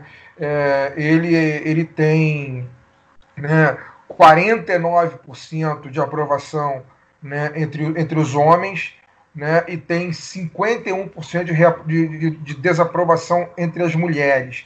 Então, eu acho que isso é um dado interessante, sobretudo porque as mulheres são maioria na sociedade. Né? Então, eu acho que vale a pena, por mais que já seja um dado conhecido, deve sempre ser é, é, ratificado, porque, porque é isso, porque as mulheres são maioria e elas são, sendo maioria na sociedade e sendo a maioria que desaprova, isso é importante para o nosso campo. Né? Um outro dado que eu achei interessante dessa pesquisa né, é. Bom, ele tem a menor aprovação no Nordeste, isso já é conhecido e tal, mas os outros dois dados que eu acho fundamentais é a desaprovação dele disparou entre pessoas com nível superior. Né? Eu tive o trabalho de olhar a mesma pesquisa anterior, de quatro meses atrás, e o público que tinha maior, maior escolaridade, né, a desaprovação dele disparou de uma pesquisa para outra. Aumentou coisa de 20 pontos, assim, a, a desaprovação. Hoje ele tem 68% de desaprovação entre as pessoas de ensino superior. Isso é um dado que é importante. Né? É, Fagner, só para esclarecer, desaprovação é ruim, péssimo ou é ruim, péssimo e regular? É ruim, péssimo. Só ruim, péssimo, ruim, ou seja, péssimo. desastroso. É desastroso, é desastroso. 68%. Né? E o outro dado que eu acho interessante, que o Alciso Meik falou na abertura dele, né, que é com relação aos mais pobres. Então, são os outros dois dados, né? Com relação aos mais pobres, né? As pessoas que que tem, que tem renda até dois salários mínimos, né, aí ele ainda tem 40% de aprovação nesse público e isso aumentou, obviamente, em função do auxílio emergencial. A gente tem que ver daqui a alguns meses, quando o auxílio emergencial acabar, o que, que vai acontecer com essa fatia que hoje ele tem 40%. Em contraponto, né, também disparou a desaprovação dele entre os mais ricos. Né? É, hoje ele tem 61% de desaprovação entre aqueles que ganham mais de 10 salários mínimos. E isso é desastroso. Né? É, é, quando a pandemia, né, se é que ela vai passar, né, mas vamos, vamos colocar assim, quando a vacina chegar né, e a gente e a, a maioria da população é, tomar a vacina foi imunizada e, e acabar o, o auxílio emergencial e etc., vamos ver o que vai restar disso. Né? Se essa desaprovação das classes mais ricas vai continuar nesse nível ou vai diminuir, aumentar, né? E o que vai acontecer com as classes mais pobres quando elas se verem desempregadas, né? A gente tem notícias né, de um monte de coisa quebrando aí, aqui no Rio de Janeiro especificamente. A gente toda semana tem notícia de algum estabelecimento é, é, renomado quebrando e tal. Então, quando essas pessoas se verem desempregadas e se verem sem o auxílio, a gente vai entender. Agora, tem um dado que é importante, né, que é trazendo para o link que o Caio falou, né, que é a questão da, da, da perda da, da, da fé na humanidade e tal. Muito se fala que tudo é uma questão econômica, né? E eu acho que a questão econômica ela tem muito, ela tem muito, tem muita razão quando se fala isso. Só que o momento brasileiro eu acho que é um momento novo, porque pela primeira vez é, a, a, gente, a gente tem uma crise tão profunda maior do que a crise do final do, do governo do governo segundo o governo Fernando Henrique e maior do que as crises pré plano real, mas pela primeira vez a gente tem uma crise tão profunda com um elemento que é novo nisso tudo, que é que são as igrejas evangélicas, as igrejas neopentecostais dando as cartas na sociedade e fazendo a cabeça e os corações das pessoas, sobretudo né, das áreas mais pobres, né? E a gente tem esse advento das redes sociais, né, cara? Que é o advento da, da fake news muito mais A fake news sempre existiu, né? Mas hoje a, a fake news ela é muito mais rápida e o disparo, né, a quantidade de fake news que é disparada é muito superior ao que a gente já viveu há duas décadas atrás, nos momentos de crise econômica mais, mais profunda do Brasil. Então eu acho que eu acho que a grande pergunta que vai ficar é essa. Assim, a gente tem um cenário, a tendência é que esse cenário fique mais difícil para o governo a partir do momento que as pessoas percam os seus, o, o, o seu benefício do, do, do auxílio emergencial. Porém, a cabeça das pessoas hoje ela, ela está ela é as pessoas estão sendo cada vez menos ou menos é, incentivadas a pensar por si próprias. Essa é a questão que eu quero chegar. Né? Nós temos aí um, um sucateamento bizarro da educação básica, que não é de hoje, né? é histórico, é um projeto, mas a gente tem um sucateamento bizarro da educação básica, a gente tem as igrejas extremamente fortalecidas e a gente tem as redes sociais que, cara, é absolutamente fora de controle. Então eu, eu não sei, sinceramente eu não consigo é, pensar nenhuma. Eu não quero eu não quero chegar no ponto de vista do Caio de falar que perdeu a fé na humanidade. Eu estou cansado de falar sobre isso. Daqui a pouco o ouvinte do lado B vai ouvir vai, e vai entrar em depressão profunda a cada lado B que ele ouve. Né? Mas eu não, não quero... só, deixar, só, só para deixar claro, Wagner, é assim, é, eu não perco a fé, né? Eu não perco a fé. É, é foi um arrobo retórico. Porque Sim. se eu tivesse perdido a fé, eu não estava aqui fazendo o que eu faço, né? Sim. Toda semana. É, foi só um roubo retórico. Eu, eu, sou eu tenho estado pessimista, mais do que de costume, mas não, ainda não eu, perdi a fé, não. As próximas gerações sabe, eu vou tentar melhorar. O público sabe que eu não sou otimista, não. Eu nunca fui otimista. Eu acho que dessa bancada aqui eu sou menos otimista, inclusive. É, não só com o Brasil, mas com a humanidade de uma maneira geral, com, com o mundo de uma maneira geral. Eu não tenho esse, é, esse, esse otimismo, não. É, mas ao mesmo tempo que eu também não tenho que eu não tenho esse otimismo, eu não posso aqui querer me colocar como um, um, um arauto do apocalipse, porque a gente está de fato diante de uma circunstância nova. Eu não sei o que vai acontecer. É, eu acho que a gente, eu, eu, eu, eu posso afirmar talvez, nós nunca vivemos uma sociedade tão idiotizada como nós vivemos hoje. Assim. Os nossos pais né, os nossos pais, os nossos avós viveram na época que o Brasil era de fato uma, um, um grande fazendão e que as pessoas, é, o nível de pessoas escolarizadas era muito menor do que hoje, mas ainda assim as pessoas não eram tão, não eram tão forçosamente idiotizadas como elas são hoje.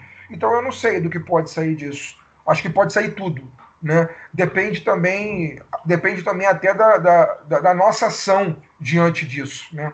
Depende da ação da esquerda diante disso, como o Bruno falou né, na, na, fala dele. Né? É, a maior oposição ao governo Bolsonaro hoje, e eu venho repetindo isso também, a maior oposição ao governo Bolsonaro hoje é a direita brasileira, cara. A esquerda, né, se o governo Bolsonaro cair, a esquerda tem todo o direito de abrir um vinho e celebrar, porém, eu, eu, eu digo sem medo de errar, a gente não fez absolutamente nada para que isso acontecesse, por uma série de fatores. Porque a gente está paralisado, porque a gente está vivendo numa doutrina de choque, e também por incompetência nossa, por isso, porque a gente não foi para a base, como o Bruno também citou na fala dele, e etc e tal. Mas é isso, acho que eu falei demais, é. eu queria que o Bruno falasse sobre agora. A esquerda virou meio que uma animadora de torcida da política. É, Bruno, eu já vou te jogar com uma, uma pergunta também. É, essa, essa comunicação bolsonarista que é feita e tem uma capilaridade muito, muito grande, é, você acha que ela consegue é, ser batida na narrativa? Bom, é, vou pegar o gancho da, da fala, acho que foi do Caio, que falou que esses 25% são Bolsonaro. e que esse pessoal sai do armário, a gente tem que lidar com ele. Eu acho que tem um ponto aqui importante. O Bolsonaro é uma coisa nova, né? Ele se apresenta na política como algo novo. A gente sabe que não é. A gente sabe que ele está no parlamento aí há 30 anos. Estava é, ali, ele passou por oito partidos políticos. Eu fiz esse levantamento hoje e agora está criando mais um, né? Essa aliança aí que também não decola, mas que deve sair até as, as próximas eleições, 2022. É, é o, fez parte dessa fisiologia toda aí, mas ele se põe como algo novo e dentro desses 25%, é claro que tem o brasileiro, o brasileiro é conservador, o brasileiro é armamentista.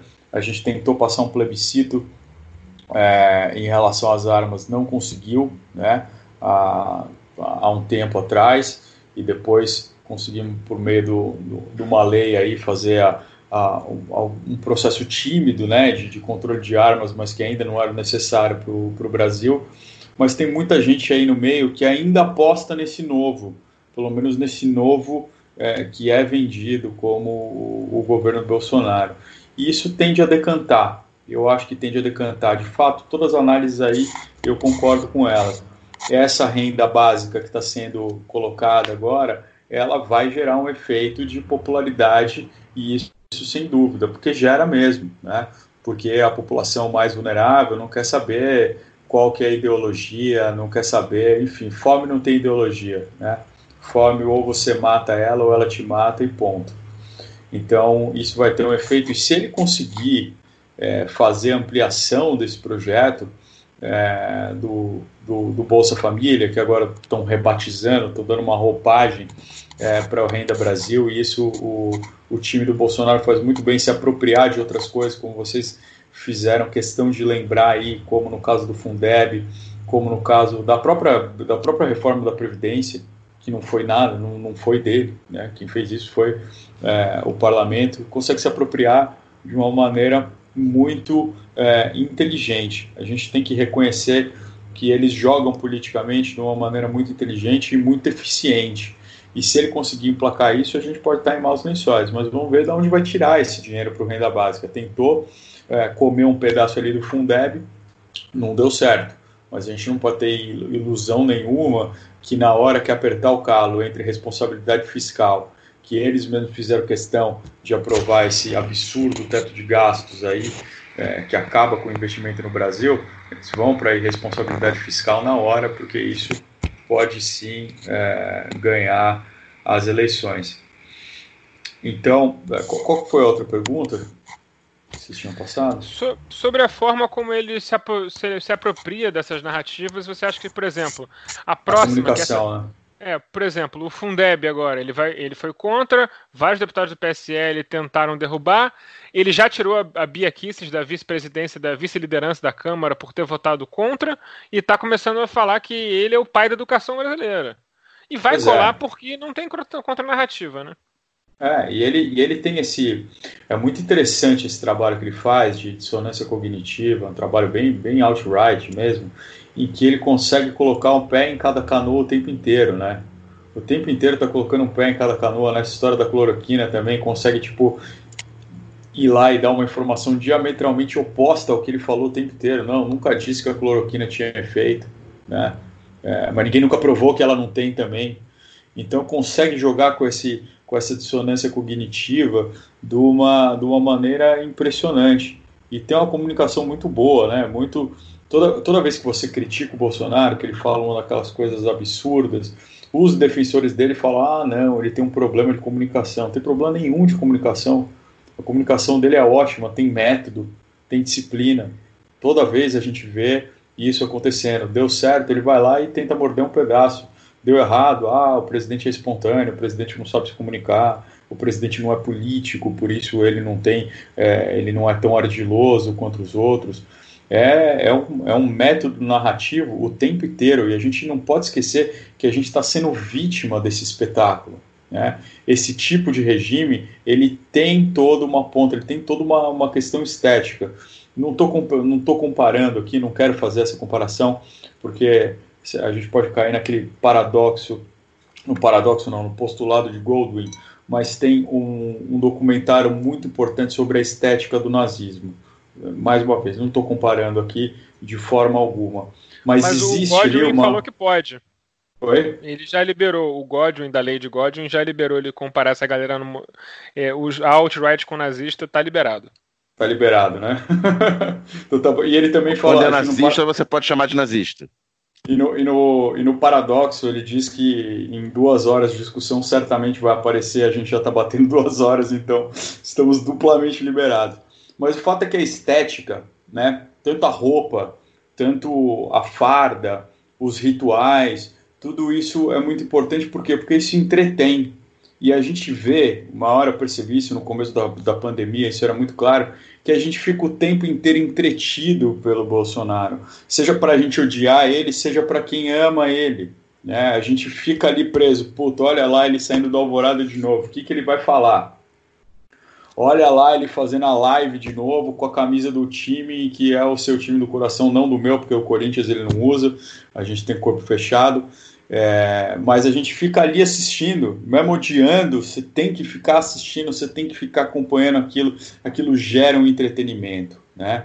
Aquilo gera um entretenimento que sempre vai prendendo a população, vai prendendo todo mundo e a gente precisa ficar naquilo. Isso é, isso é método, isso tem um método, né? Eu não acho que seja um método do Bolsonaro, é, mas é o método do time dele, do time de comunicação dele. É um pessoal que conhece muito desse pessoal lá de fora, que teve muito próximo do, muito próximo ao Bannon e sabe exatamente como fazer isso. Nada ali, é, nada daquele cenário. Eu vi uma foto essa semana, é, eu acho que foi ontem, dele tomando café da manhã numa mesinha pequena com um pãozinho jogado em cima, com um menorá judaico saindo por cima da cabeça dele, com uma estátua com um elemento africano ali do lado. Aquilo tudo é uma, é uma encenação minuciosamente posta, né? Você vê que nada Ah, ali é o por café acaso. na garrafa térmica.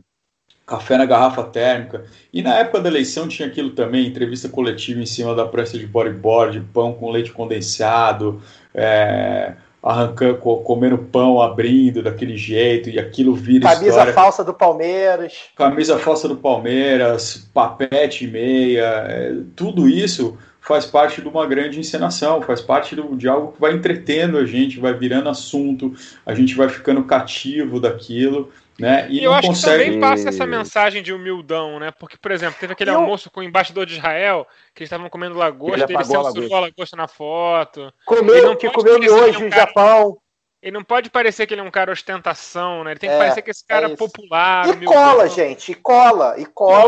Cola. E, e, e, e, assim, Caneta o, B. prof- o professor ele- Alisson, mas Por mais que ele gaste mais um milhão de reais por, no cartão corporativo por mês, né? Por mais que ele Sim. gaste isso.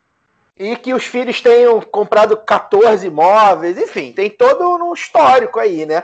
É, e, aí, e aí você, o Bruno falou uma coisa da comunicação, né? É, o professor Alisson Mascaro, no Revolu Show, que ele foi, que foi uma obra-prima, inclusive a gente tem que tentar trazê-lo também aqui para o lado B, ele diz que o Bolsonaro mexe muito com a verdade, né? É, ele consegue falar verdade, é, ele consegue mentir e falsear os, os fatos falando verdade, né? Então, quando ele fala, por exemplo, que todo mundo vai morrer, né? Na pandemia, é, é, ele, "Hum, todo mundo um dia vai morrer. E, de fato, ele todo, ele está falando o que as pessoas sabem que é, é verdade, né? Todo mundo, de fato, um dia vai morrer. E isso, e, é, os nossos ouvidos se acostumaram com certas coisas que ele quebra também, né? Então, quando, ele, quando um presidente da República fala, ué, fazer o quê? Todo mundo um dia vai morrer, é o destino de todo mundo. Isso é chocante, porque ele é responsável por essas vidas, mas não dá para dizer que é mentiroso, né?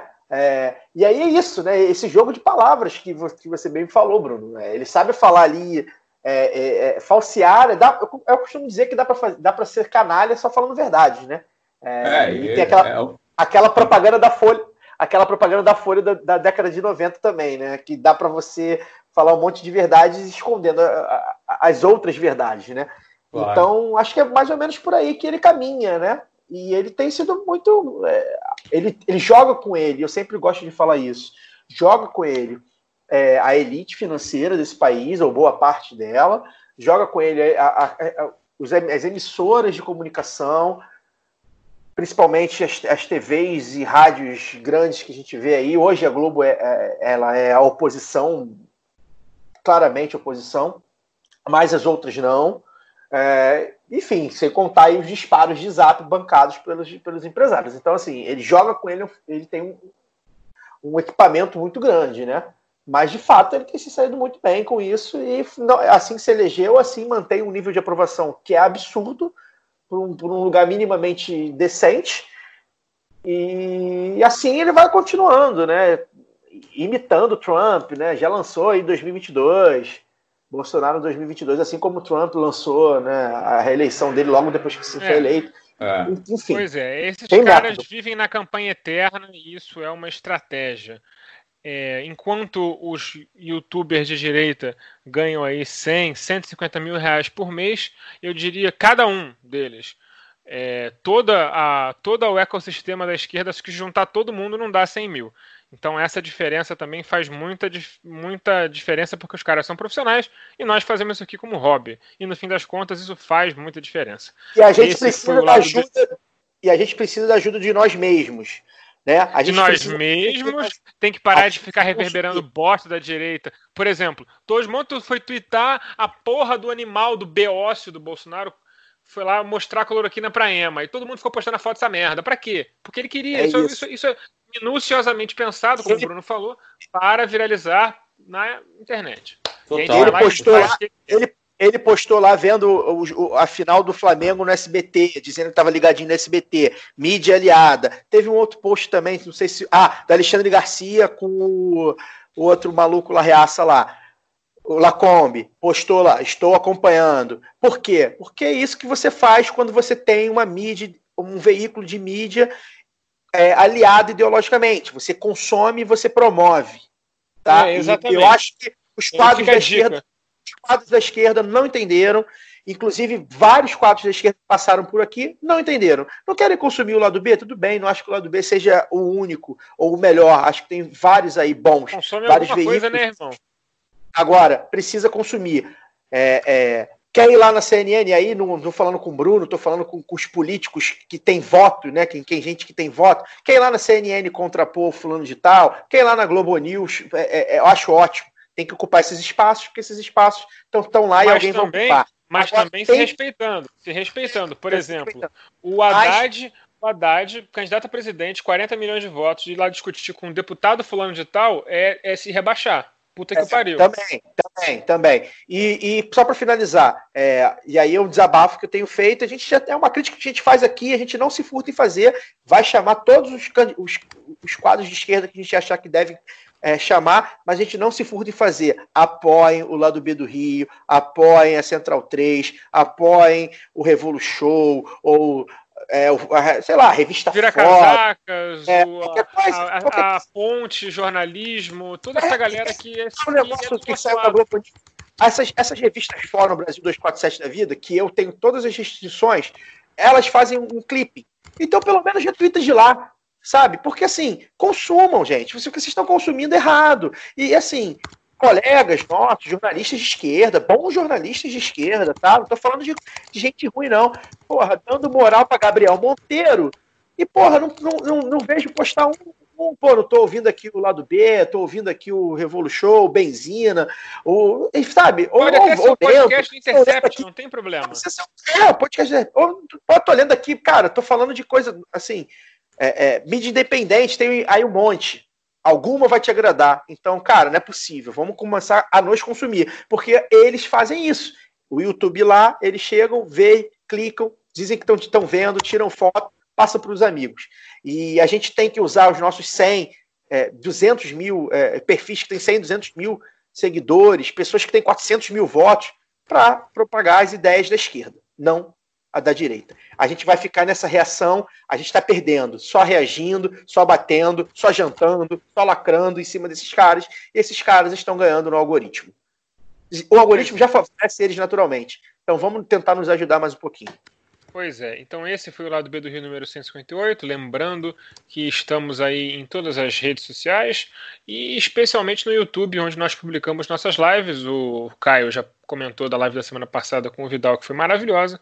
E em breve teremos outras. Agora estamos, estamos ocupando bastante o YouTube e quem sabe eu não apronto uma surpresa nesse final de semana se eu tiver, se a tecnologia me permitir. Bruno, muito obrigado pela sua presença. É, se, eu, se você quiser dizer como é que as pessoas fazem para te seguir nas redes e que horas você passa na TV agora. Pois é, cara, eu tô meio. Eu, eu tô ainda engatinhando nas redes, deixa eu ver, meu Twitter é BR Salles com dois L's. Quem quiser seguir aí. Estou é, no grande debate aí por enquanto, provisoriamente ainda, todo dia à noite, 10 para as 9, tentando colocar o nosso ponto de vista ali. Eu acho que é muito importante, de fato, a gente precisa ocupar os espaços que a gente tem, a gente precisa ser mais estratégico, mais tático é, na comunicação.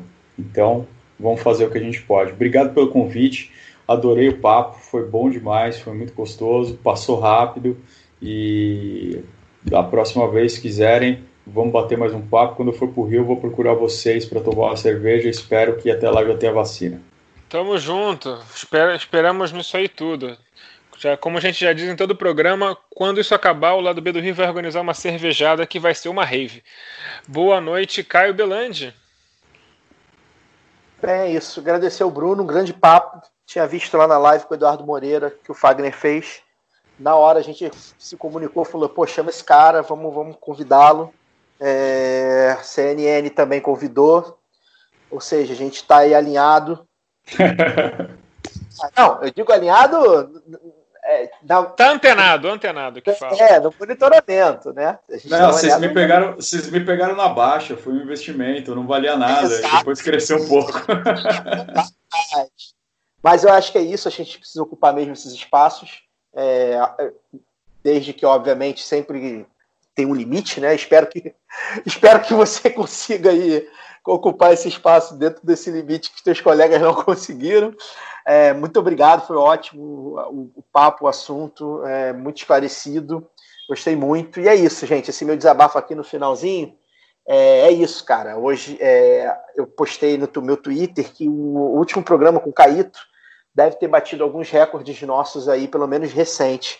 A gente teve um alcance muito grande. A gente é, ficou na frente de podcasts da Globo News, da, da Band News, da CBN, da Record, do, da Gazeta é, é, do Povo, enfim, de, do, do, Olavo de Carvalho, do Flávio Azambuja, enfim. É, e é, aqui é difícil, gente. É, somos quatro, né? A gente tem essa facilidade, o suporte da Central 3 mas não é simples.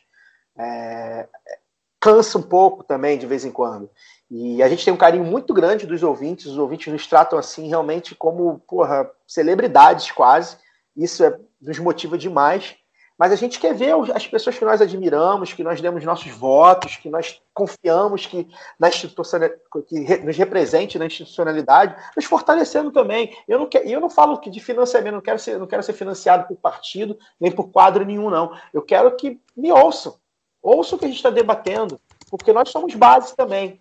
Né? É, o lado B do Rio, nós quatro aqui, dentro da, de, de nossa classe, obviamente, nós não somos a, a, a base é, menor do trabalhador, mas nós somos base, nós temos contato com a base. Né? Então, acho que é importante, muito importante, a gente ser ouvido cada vez mais e a gente ser retuitado e a gente ser compartilhado e a gente ser indicado. E eu acho que falta um pouquinho disso nas pessoas que a gente traz aqui.